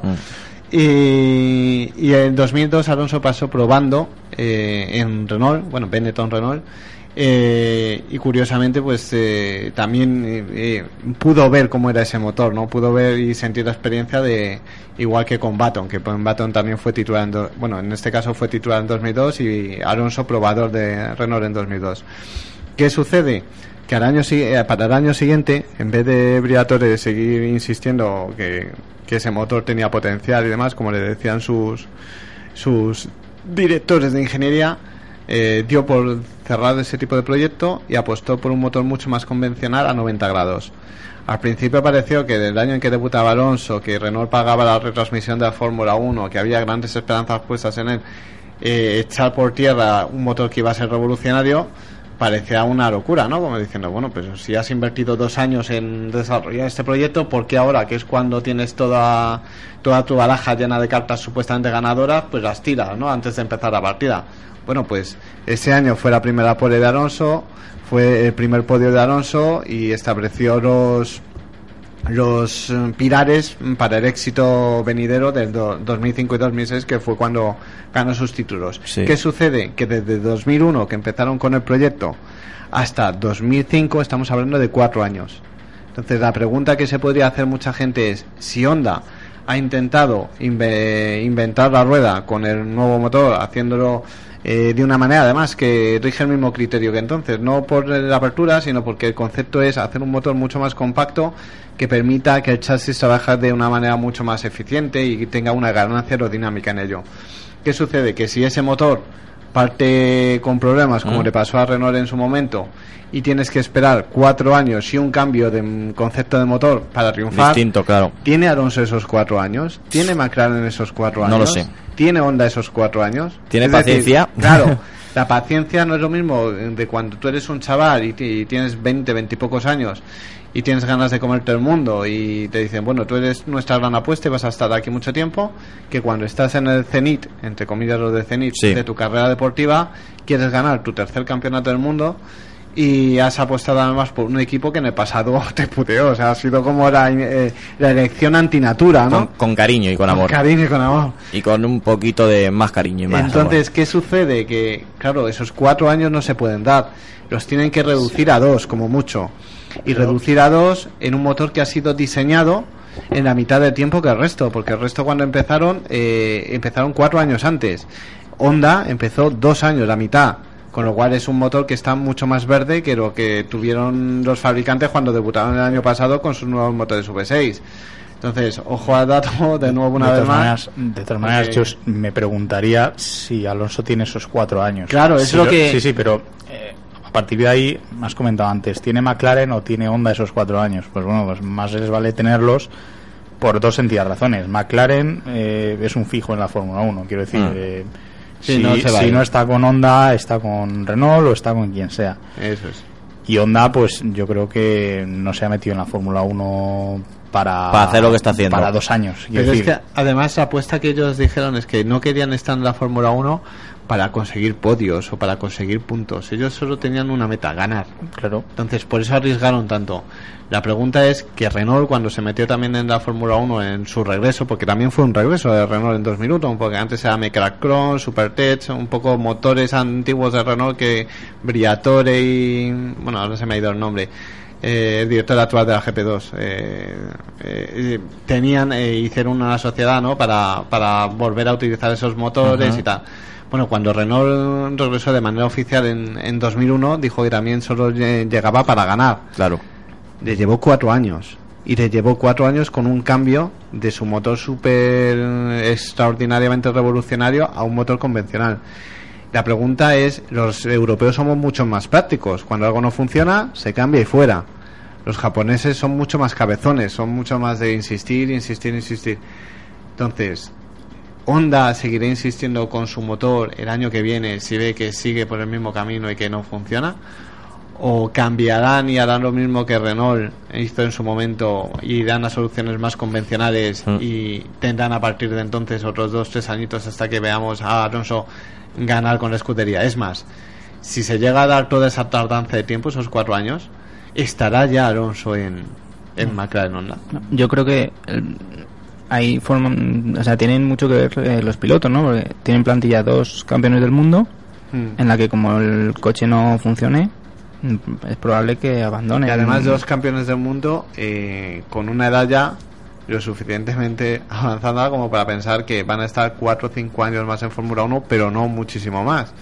Aunque después es como todo, hay gente que aguanta, que le gusta tanto este deporte, que prolonga su carrera deportiva hasta los 40. Pero... De todas maneras, eh, McLaren lleva, yo creo, demasiado, demasiadas temporadas, demasiados años en el dique seco como para decir, oye, onda, mm, tráeme algo para allá. O sea, Es curioso porque siempre la gente eh, dice eso, pero hay que recordar también un año, el 2012, que parece ahora muy lejano, pero no queda tan tan antiguo en el tiempo y, en la- y- y tuvieron un cochazo durante todo el año. Fue el único equipo que pudo presumir de tener un coche al nivel de, de Red Bull. No lo pudieron o no lo supieron aprovechar entonces para obtener un campeonato del mundo apostaron en el 2013 por una solución súper equivocada, que era imitar la, la suspensión de la tela Pull Rod de, de Ferrari, precisamente en un coche que no funcionaba, que todavía está por ver quién se le ocurrió esa genial idea. Eh, cambiaron el coche tan radicalmente con esa solución que lo que era un coche ganador durante todo el año lo convierten en una pesadilla de, co- de coche. Se- eso sirvió para que además se cargaran a piloto mexicano, a Checo Pérez, que había llegado con, con ansias de ser un nuevo campeón del mundo. Eh, En 2014 todo Ujú. parecía que debería mejorar porque ya mm, se corregiría el coche Ya anterior, es, ya claro. sabes lo que falla y tal, pero no terminaron de pegar el despegue el cambio y claro, eh, para 2015 la cosa se complica porque ese coche no varía para nada. Entonces, claro, han partido de cero y de, y de nuevo un año en blanco, entre comillas en blanco, que vamos a, a Ya a veremos, porque ya veremos, este- claro. tal, pero pero para el siguiente ya no puedes fallar. Es que son ya muchos años los que podrían estar desde 2012 que tenían un coche ganador que con poco que hubieran tocado lo hubieran seguido conservando en el 2013 para para ahora qué para ahora mm, estar con un motor que no funciona un chasis que sí que Prodromo en principio es un genio pero que tiene que hacerlo funcionar con o sea de nada me vale que el chasis sea una un- una gozada que sea perfecto si no funciona con el motor. Claro, eh, Entonces, es un tienen- binomio muy importante. Es un binomio que tiene que hacer funcionar. No puedes hacer un chasis fantástico, pero con el que con el motor Honda no funciona Claro. para nada. Pues lo dejamos Tiene- aquí, Juan, si te parece bien. me En la próxima perfecto. semana más y Yo mejor. me enrollo un poquito a estas alturas. Y nos vamos con Guillermo Alfonsín, eh, pues en dos minutos, ya sabéis, un poquito de música y seguimos aquí en Auto FM.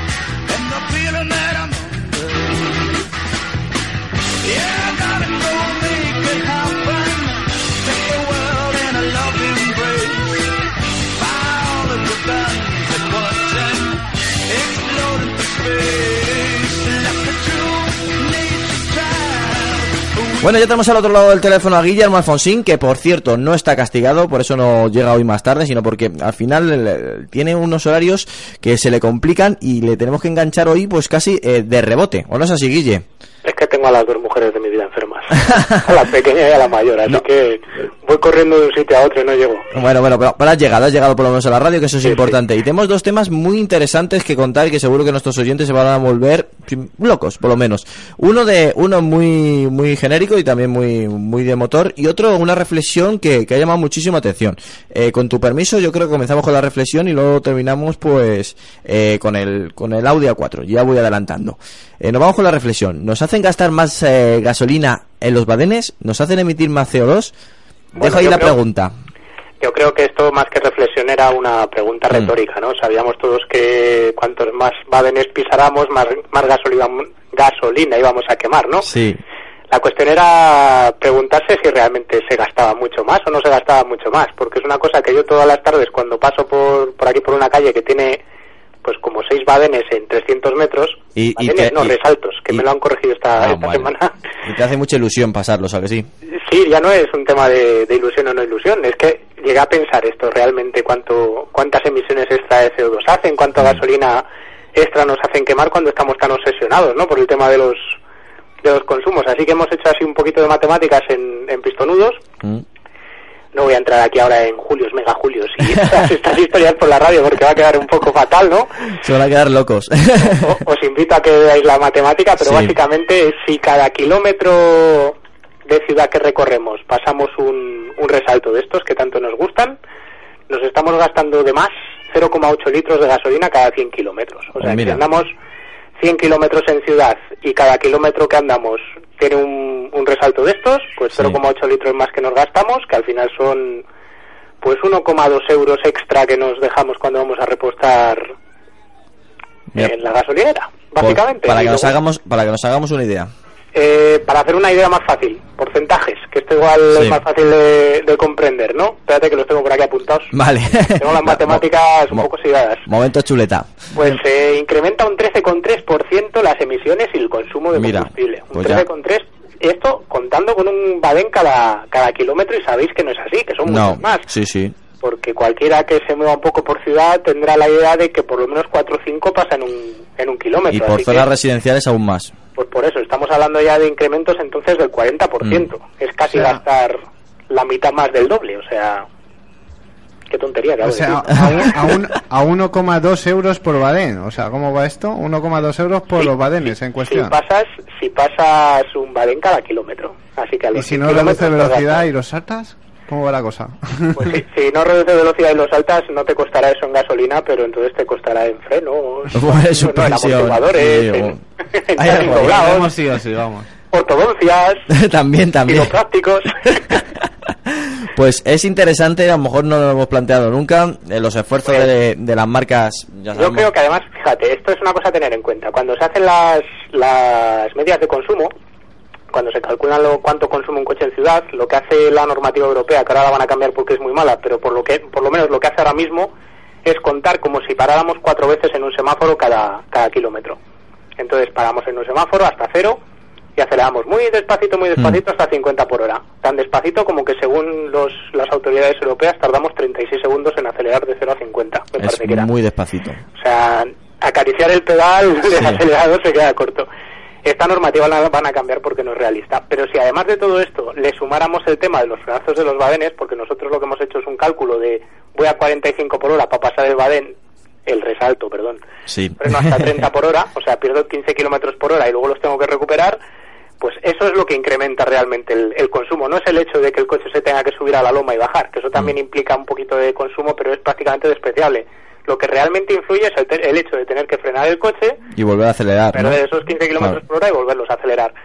No es una tontería lo de 0,8 litros. Hay que tener en cuenta que los fabricantes se les está exigiendo reducir esos 0,8 litros mediante tecnologías y mediante historietas de, de hibridaciones, motores más pequeños, downsizing y, stop y tecnologías. demás. Y luego te llega el, el alcalde de turno, te pone ahí seis resaltos y Seis hecho- montañas muchas veces, porque... Sí, sí. joder. Y, y te ha hecho ya el arreglo, o sea que ya has perdido todo lo que puedas ganar de, Hmm. de consumos y de emisiones.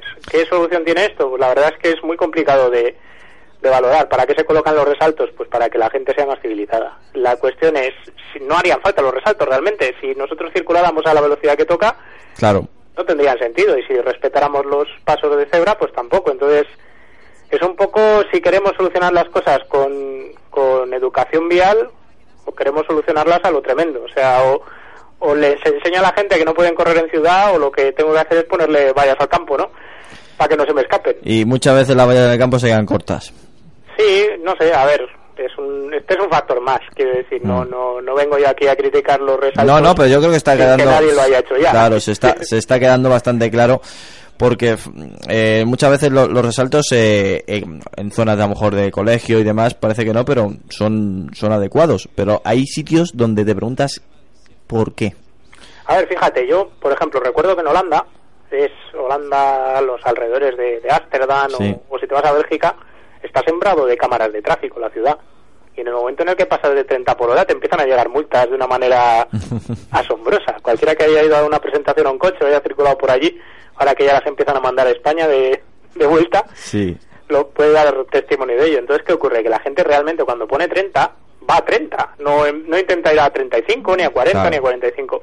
Entonces, a veces es un poco más el- esa cultura y ese respeto y ese miedo, voy a decir, a los, a los radares que se tiene, que el hecho en sí de tener que poner resaltos por todas las esquinas. Si la gente realmente se conciencia de que tiene que ir a 40 y el el límite de velocidad tiene sentido, porque fíjate, la calle que tengo yo aquí al lado, ¿Mm?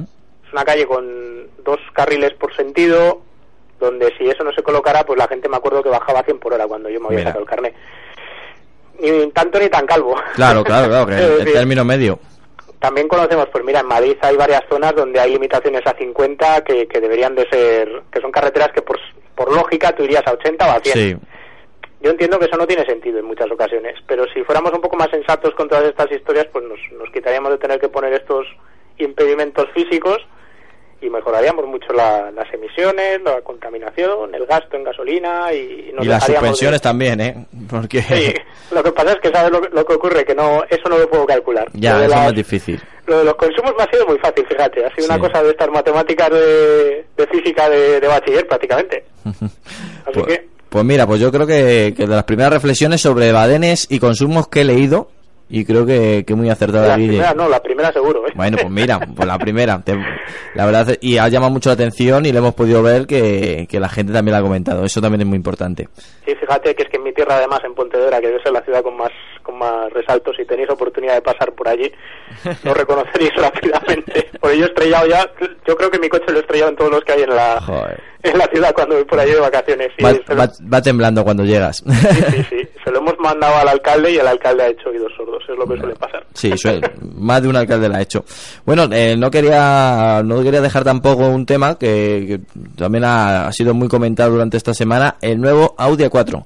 Eh, 120 kilos eh, más ligero, bueno, hasta, depende de la motorización, más tecnológico y mejor equipado, pero prácticamente igual que el anterior estéticamente, esa, esa la, la dejo ahí. Guille, a ver, coméntanos.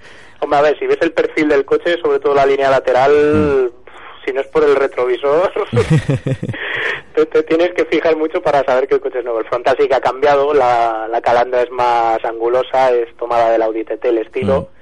Los faros también son un poco más técnicos, los delanteros, los traseros también cambian un poquito. El culo es muy muy muy similar al de la 3 Sedan. Sí, Pero bueno, han hecho en el plano estético una apuesta por lo de por el más ¿cómo es eso? El menos es más, ¿no?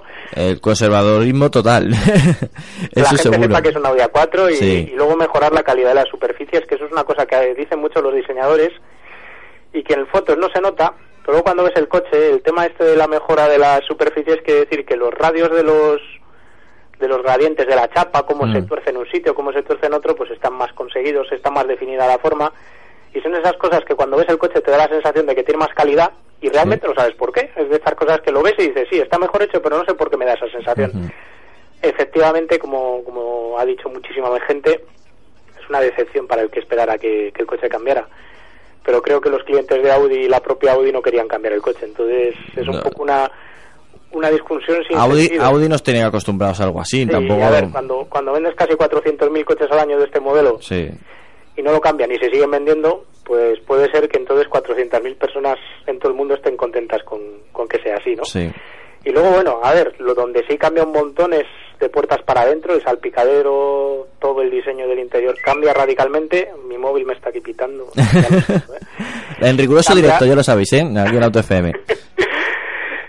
ya cambia totalmente el salpicadero, cambia la pantallita del sistema de infoentretenimiento que está que está ahora como flotante, como si fuera un- una pantalla de un televisor encima de un salón, cambia el cuadro de instrumentos que es digital, cambian los, los ajustes, los materiales, todo el sistema del MMI, el sistema de infoentretenimiento, el coche hace de hotspot de, de wifi, es todo mucho más electrónica de consumo, rollo, Sí. rollo iPhone, y es por donde van los tiros ahora. Es lo que piden también lo- los clientes, y más de esa categoría.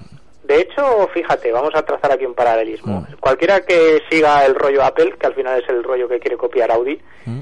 ve un iPhone 1, el 2, el 3, el 4, el 5 y el 6 y el que venga después Sí. Y que prácticamente el diseño apenas cambia de un, es modelo a otro. Luego mira el primero y el quinto y dice, pues sí, ha habido aquí un cambio interesante, ¿no?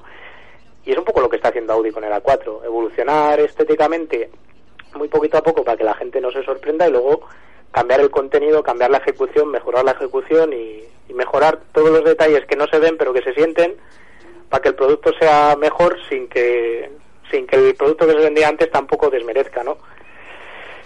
Mejor, peor que los demás, pues hombre, no sé. Todos El- los fabricantes están copiando Sí. esta Ya, esta, este Esta men- estratagema, ¿no? Sí, pero el interior de Audi eh, siempre está un, un- un paso más, yo creo, por lo menos en, en diseño y en calidad. Por lo menos esta vez en foto lo Mm, está. ujú. Otra vez, como, como en otras ocasiones. Volantes, salpicadero, a mí me, me dan buen rollito verlo, pero Sí. ya sabes que hasta que no se tocan las Eso cosas... es verdad, eso pues no es sabemos irrefutable. cómo. Y luego a nivel dinámico, siempre es un coche que se le ha criticado respecto a un BMW Serie 3 porque no tenía ese toque dinámico. ¿Mm? Y ahora mismo la realidad es que, como cada vez importa menos cómo va el coche en curva, importa más el infoentretenimiento, que el coche se conduzca solo, que frene solo, que, que haga todas estas cosas tan Sí, maravillosas, Autónomas. pues tampoco se ha debido de romper la cabeza aquí. Nos habla de, de una suspensión delantera y trasera de nueva factura con brazos en aluminio, lleva cinco brazos delante, cinco brazos detrás, ¿Mm? Lleva tracción total con reparto de par inteligente en las ruedas traseras, lleva mucha tecnología de a bordo, pero habrá que probarlo para ver si realmente ha mejorado dinámicamente un coche que no es malo, porque Mm. por las curvas pasa bien, pero sí que no es... No era pasional, digamos. No, y además es un coche que es cabezón por una simple razón, lleva el motor colgado por delante del eje delantero, y lo sigue llevando y lo, y lo seguirá llevando por los Mm. años que quedan, ¿no? Entonces, mientras eso no cambie, es un poco como intentar ganar una guerra hoy en día con una espada, ¿no? Viene el Es- otro con es- el misil y te pega un misilazo y se Eh, acabó, ¿no? Es difícil eh, Claro. jugársela a las leyes. De... Por eso, la- las leyes de la física son Vale, las que sí. son. Lo que pasa es que ni el cliente tipo lo va a pedir otra cosa, no, no lo veo, ¿eh? y Audi necesita cambiarlo y luego cuando llegan las versiones prestacionales pues oye echan ahí toda la carne del asador y a base de tricuñuelas de, de ingeniería alemana pues hacen que una cosa que sobre el papel con el recetario no sea tan maravillosa pues realmente pueda funcionar como funcionaba el RS4 de hace dos generaciones Y lo consiguen. sí sí funcionan bien y son coches divertidos de llevar Hmm. que ya te digo yo que los ingredientes podrían ser mejor pues sí sin duda pero Pero ahí se hay queda. que conformarse con lo que se Bueno, tiene ¿no? según dicen las buenas o las malas lenguas, veremos una versión RS4 sedán. veremos de todo, veremos S4 y RS4. Lo de los sedán yo sigo sin terminar de. De creérmelos. Vienen haciendo una sí, una no, pues por sí, por eliminación tocaría, pero se venden tan pocos y se venden tantos Saban que no sé hasta qué punto. Bueno, lo Al final, el que se compraba el RS4 lo compraba Sí. muchas veces porque era Avan y el M3 no lo había en Avan. Entonces eso es un factor que siempre han tenido a su favor, ¿no? Mm, Eso es verdad. Pero el C63 AMG, que ahora ya sale con carrocería familiar en Mercedes-Benz, pues también le puede decir algo ahí, ¿no? Va a haber una lucha interesante. hay que ver lo que lo que van haciendo poco a poco, pero tampoco creo que sea una cosa Bueno, que... Fíjate, no sé Sí. si se habían vendido dos o tres al año en España, o sea que tampoco es que sea un coche Bueno, tampoco, era, eh, tampoco iba a ser un coche de, su- de superventas. Ese, por lo menos esa versión. No, lo único que tendrá es que nos pegaremos tortas por probarlo todos los, sí los periodistas, por tener la foto con el coche, pasarlo bien y... Y decir qué bien lo hacen los alemanes. Sí, sí, cuando quieren, pero luego no se vende ninguno. Todos llevan el, el 2.0 TDI y ya está. Nada. Bueno, pues eh, Guille, eh, todo esto y lo que veamos, si efectivamente sea sedán o, o no, ¿dónde lo tenemos que ver? En pistonudos.com donde también te hemos hablado del 500, pero parece que el 580 no te mola. Ah, bueno, sí, sí, sí, pero sí, lo- venga, vamos a, vamos a cerrar No, con eso. Venga, claro, claro, no, no, vengo, llego tarde. claro, te hemos castigado, que coste, lo vuelvo a insistir, nos ha preguntado alguno, dice, oye, ¿no iba Guillermo ahora? Y yo, pues, ahora, ahora, ahora, después de la Fórmula 1, le hemos puesto después de la Fórmula 1. Eh, 580 nuevo, cambian Venga. faros, cambian paragolpes, tenéis que ver las fotos, mismo coche con, con un poco de maquillaje, vamos a decir, por fuera y con el sistema de infoentretenimiento este maravilloso que le han metido una tablet ahí en medio del salpicadero. Los mismos motores se quedan, lo probamos el viernes de la semana que viene en Turín. Anda, mira, eso es importante. Entonces, ¿el próximo viernes no te tenemos aquí o ya está de vuelta? Eh, aterrizo a las 6, así que Ah, me bueno. saqueo, como estaré volviendo en coche, me dais un toque y Venga. paro, paro en alguna gasolinera Y nos- y, hago el programa ahí en la gasolinera. Y nos trae la exclusiva. Sí os contaré, pero la verdad es que no creo que haya mucho que contar porque no han cambiado nada de la mecánica, de suspensiones habrán retocado cuatro cosas que han dicho, pero realmente cambia el contenido tecnológico y no por necesidad directa, sino porque los rivales se lo están poniendo ya un poco más complicado. Todo el mundo quiere ahora pantallitas táctiles en el salpicadero, el 500 no la tenía.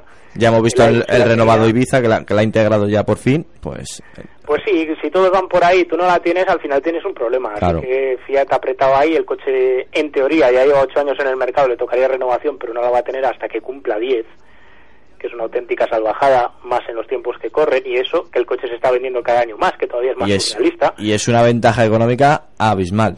Sí, no, no tener que invertir en un coche durante 10 años es una cosa de Es- estas realmente reseñable. Sí, que sí. se esté vendiendo cada vez más cuando ya lleva ocho años en el mercado es curioso cuando menos. De todas Así maneras, que- es un lavado de cara que, que la han hecho bastante bien, tengo que decirlo, porque no pierde la identidad del Fiat 500, que es lo que muchos temían, y, rezal- y bueno, realzas algunos detalles eh, técnicos o de diseño que antes no se veían tan claros. Sobre todo la- las luces traseras yo creo que han quedado francamente bien. Sí, hombre, a ver, había que meterles por algún sitio y ya que estaban, pues los italianos han gastado un poquito de dinero en Hmm. algo, ¿no? Que esto que Marchione los tiene ahí cogidos por Sí, sí, sí, los tiene que no les deja ganar- gastar un euro. No sé, habrá que esperar también al coche que salga dentro de dos años, que será su sucesor y probablemente sea prácticamente igual, aunque estrene chasis. Y entonces alguno dirá, joder, nueva generación y no han cambiado nada, y han cambiado la plataforma, y le pasará un poco como al Golf y como a tantos otros coches Sí. Que como ya se han establecido en el mercado y todo el mundo espera algo de su estética, tampoco creo que quieran hacer los experimentos que hizo Mini con el, con el Mini, que ya hemos hablado alguna vez, que ha cambiado de tres generaciones y cada generación que sale, aunque es mejor coche, es más feo que el anterior. El, el lo menos la parte trasera, hay algo ahí que no me cuadra. Y Juan, el voladizo delantero, que el primero no tenía prácticamente voladizo y ahora tiene ahí un morro que... Sí, pero, mía. pero por lo menos se puede digerir. La parte trasera es algo ahí. Hay algo ahí que no, no sé. Yo creo que lo han hecho en dos partes, dos equipos diferentes y lo han, lo han juntado. Juan, Yo quería comentar una cosa, ya que hablas del 500 y del cambio de chasis, y es recordar las palabras que leí yo hace poquito sobre una entrevista que, que le hicieron a, a Frank Stephenson sobre el diseño del Fiat 500. Y en ellas decía que eh, cuando, cuando se metió en el proyecto, que venía desde Ferrari, eh, le dijeron, oye, mira, mm, ya sé que estás diseñando Ferraris, pero mira, el grupo Fiat eh, se encuentra al borde del colapso y necesitamos algo que nos saque del abismo porque si no en 10 meses cerramos. Entonces dijo, bueno, es que en 10 meses no, no, no se diseña ni siquiera el coche, ¿cómo podemos hacer esto? Porque hay que hacer diseños, hay que probar, va. Un montón de cosas que normalmente te llevan un mínimo de entre 2 y 4 años. Entonces la idea fue coger el Fiat Panda, según dijo él, y hacerle un vestido nuevo. Y cogieron el chasis y todo el concepto del Fiat Panda y le diseñaron un traje. Y ese traje es el que trasladaron a producción eh, con, con las formas del Fiat 500 nuevo. Entonces es curioso cómo eh, ese coche que tenía que ser la salvación sí o sí se ha convertido no solo en la salvación, sino en el protagonista de toda la marca. Porque es que no es solo el Fiat 500, es el 500 XL, el 500 Recin, el 500, bueno, lle- llegará un momento en que el Fiat Punto no tenga razón de ser, si es que la sigue teniendo. Es que el punto ya se ha dejado de fabricar hace un año, de hecho. Pues, eh, con, eso te, te digo todo. Sale- no, pero me refiero que, 500 de cinco puertas. que hasta el punto de el Fiat Punto como concepto de fabricarlo de nuevo ya no tendría no tendría motivo, ¿no? Porque es un coche el Fiat 500 es un coche que ha llegado a tal punto de englobar prácticamente la marca entera que eh, Fiat ahora mismo es el 500 y algo más, pero el 500 básicamente. Entonces, si cambian el chasis, estarán cambiando un poco eh, esa clave eh, de- que hizo que el coche se pudiera diseñar en poco tiempo, que saliera barato de producir, etcétera. Joder, pero etcétera. tienen ya remesas económicas, o lo que están hablando. A ver, por que- partes, por partes con ese tema. Usa la plataforma del Panda, no del de ahora, del anterior, Mm. efectivamente, del Panda 3. Y el Panda ya está en la cuarta generación. Cuando salga el nuevo modelo, no puede usar la plataforma del Panda, porque el 500 estadounidense no es el mismo coche que el europeo, porque en Estados Unidos la plataforma del Panda no se podía vender, porque no cumplía por millones de normativas de seguridad que van desde dónde van los traviesas de los- del salpicadero hasta los airbags inteligentes que tiene que llevar y que el Panda no los llevaba. Mm. Sí, pero- Ahora lo que hay que hacer es un coche que valga para todos los mercados. Entonces lo que se va a hacer es una plataforma específica para el coche completamente nueva y a partir de esa plataforma pues se, con- se fabricará un coche que estéticamente será prácticamente idéntico, ligerísimamente más grande, que estéticamente guardará la misma esencia, interior, exterior, pero luego, a fin de cuentas, lo que es es una plataforma hecha es profeso para este coche, cosa que antes no había podido tener. Plataforma la del Panda, que si lo pensáis, dio a luz al Panda, dio a luz al 500, dio a luz al Y con, an- Sí. con batalla alargada, dará a luz todavía el 500 de cinco puertas que van a hacer sobre el chasis del Y, o Ostras. sea que vida larga para ese Sí. coche y será una evolución de esa plataforma, es una evolución de esa plataforma adaptada pues para todos los mercados la que la que dará luz al siguiente 500. Lo que pasa es que obviamente no es el mismo juego que se tuvo cuando se hizo el Trepi 1, que fue el 580 original cuando lo Mm. diseñaron, que el que tienen ahora. Cuando se hizo la idea del Trepi 1 era una cosa que era un proyecto no voy a decir cogido con pinzas, pero que no tenía importancia estratégica total y ahora mismo cagarla con el 500 sería destrozar la marca. Entonces, Pero literalmente. sí, entonces no se puede jugar con el mismo con la misma ligereza, ni tampoco se puede hacer un producto solo para Europa y después ha- rehacerlo para Estados Unidos. Os pongo una cifra sobre la mesa. Lanzar el 500 en Estados Unidos costó 700 millones de euros porque el coche de, de Europa no valía para aquel mercado. Hubo que hacer un coche nuevo del todo. Entonces, cuando ves semejantes inversiones, pues dices, vale, esto tiene, Ya, ya se entiende. tiene sentido. Y si ellos han metido 700 millones para sacar el 500 en Estados Unidos, quiere decir que tienen mucha fe en ese coche. O sea que Mm. De donde han gastado 700 gastarán ahora 1000, 1100, que es lo que viene a costar un coche nuevo con, plataforma desarrollada específica, lo harán para todo el planeta. Y en 2018 pues veremos lo que, lo que os digo, más de lo mismo en estético, por dentro por fuera, en un coche que será mejor en todo y que además, pues eso, se podrá vender en todos los mercados, equipará todo lo que tenga que equipar. Y por fin veremos un coche hecho y derecho por parte de Fiat, que es algo que llevamos mucho tiempo sin ver, Pues- porque no vemos inversiones Falta, en marca falta. Fiat, no en Mm. grupo. Sí, sí. Eh, te íbamos a comentar eh, en el Avar. eh, estos cambios, por supuesto, llegarán, pero esperamos algo más. Eh, aquí digo lo que sé o digo todo, no lo sé. Avar siempre hace las cosas mal, voy a decir esto así porque no creo que me gane Avar, si os, si os dais cuenta, hace un mes presentó, mes y pico, presentó la, la renovación de la gama para este año. Sí. Y ya se está presentando el 500 del siguiente, del año que viene, digamos, ¿no? Mm. Entonces, dentro de 8 o 10 meses, en el Salón de Ginebra del año que viene, veremos el Avar 500 con los cambios del modelo de ahora. Muy bien. Y supuestamente podríamos ver el motor multi-air con la caja de cambios de doble embrague, que es una cosa que se lleva hablando mucho tiempo, que se ha probado, Sí. me consta, pero que yo no tengo con- constancia ahora mismo, hoy por hoy, de que esté aprobado de que se vaya a montar. Lo lógico sería seguir con el motor Tellet, que cumple Euro 6, pero se quería quitar el cambio secuencial este que tanto odio y tanto he puesto yo a, de vuelta y media y montar la caja de doble embrague. Lo que pasa es que, claro, cambian aquí de jefe como de, como de camiseta Y cada uno digo, claro. claro. Entonces, van cambiando aquí y el que estaba antes me dijo que sí, que montaban la doble embrague, cambiaban el motor y que llegaba en 2016. A mí me parece un poco cogido con pinzas, porque si el coche lo vas a cambiar en 2018, Pues sí. ¿para qué vas a meterte en semejante barullo, no? Pero bueno, yo ahora mismo, la verdad, viendo el coche que está ahora a la venta y viendo el restyling que, que viene encima, tendría mis dudas entre comprarme el de ahora o esperar el restilizado que ya lleva todo el rollo este del Yuconet. Pero bueno. Yo me esperaría. O a no ser que te me hagan un precio muy sugerente. Claro, pero es que tampoco sabes si el año que viene, Claro. al incorporar todas estas novedades, meten el otro motor, meten el multier y tan fastidiado, porque el multier no se puede retocar, ni se puede tunear, ni se pueden cambiar cosas. Ay, Y con el motor de ahora, como es el Tellet este que viene del, del Fire, del motor aquel del 1, es un derivado de ese motor. La- el eterno. Sí, sí, es un motor que le puedes meter mano por todas las esquinas, retocar centralitas, boles de levas, hay un montón de piezas, es un motor barato y los multier, como tienen más electrónica que, que el ordenador aquí de, de descifrar la maquinaria Enigma Sí. de, los, de los nazis, pues tiene más cables que entonces, métete ahí a tocar nada y igual sales escaldado. Uf, da, da miedo, ¿eh? Me está dando miedo. Bueno, pues eh, sería una bonita reflexión esa. Pues sí, reflexionemos, señores. Vamos, nos quedemos en reflexión. Muchísimas gracias, Guille. La próxima semana mucho más. Y a disfrutar, ya sabéis, en pistonudos.com la actualidad del motor. Guillermo, un fuerte abrazo. Venga chicos, un abrazo para todos. Hasta luego, adiós. Bueno, pues aquí estaba Guillermo Alfonsín y con él terminamos el programa de hoy. Chicos, muchísimas gracias por este programa, magnífico. Hemos disfrutado hablando del motor, hablando de las cuatro ruedas y como siempre digo, muchos otros programas hablan de coches, pero nosotros lo hacemos de una manera diferente. Un detallito. Sí.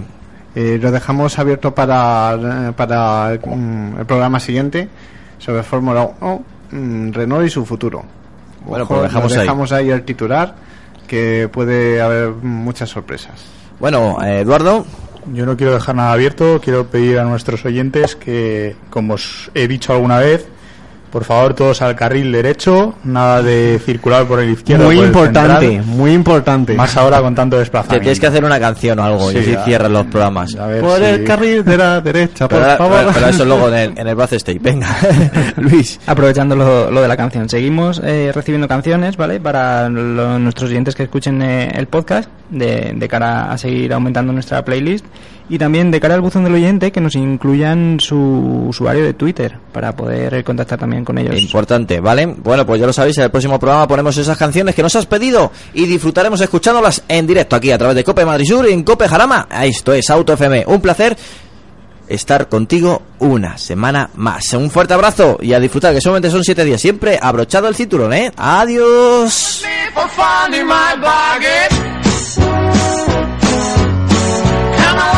Along, let's go for the hell of it.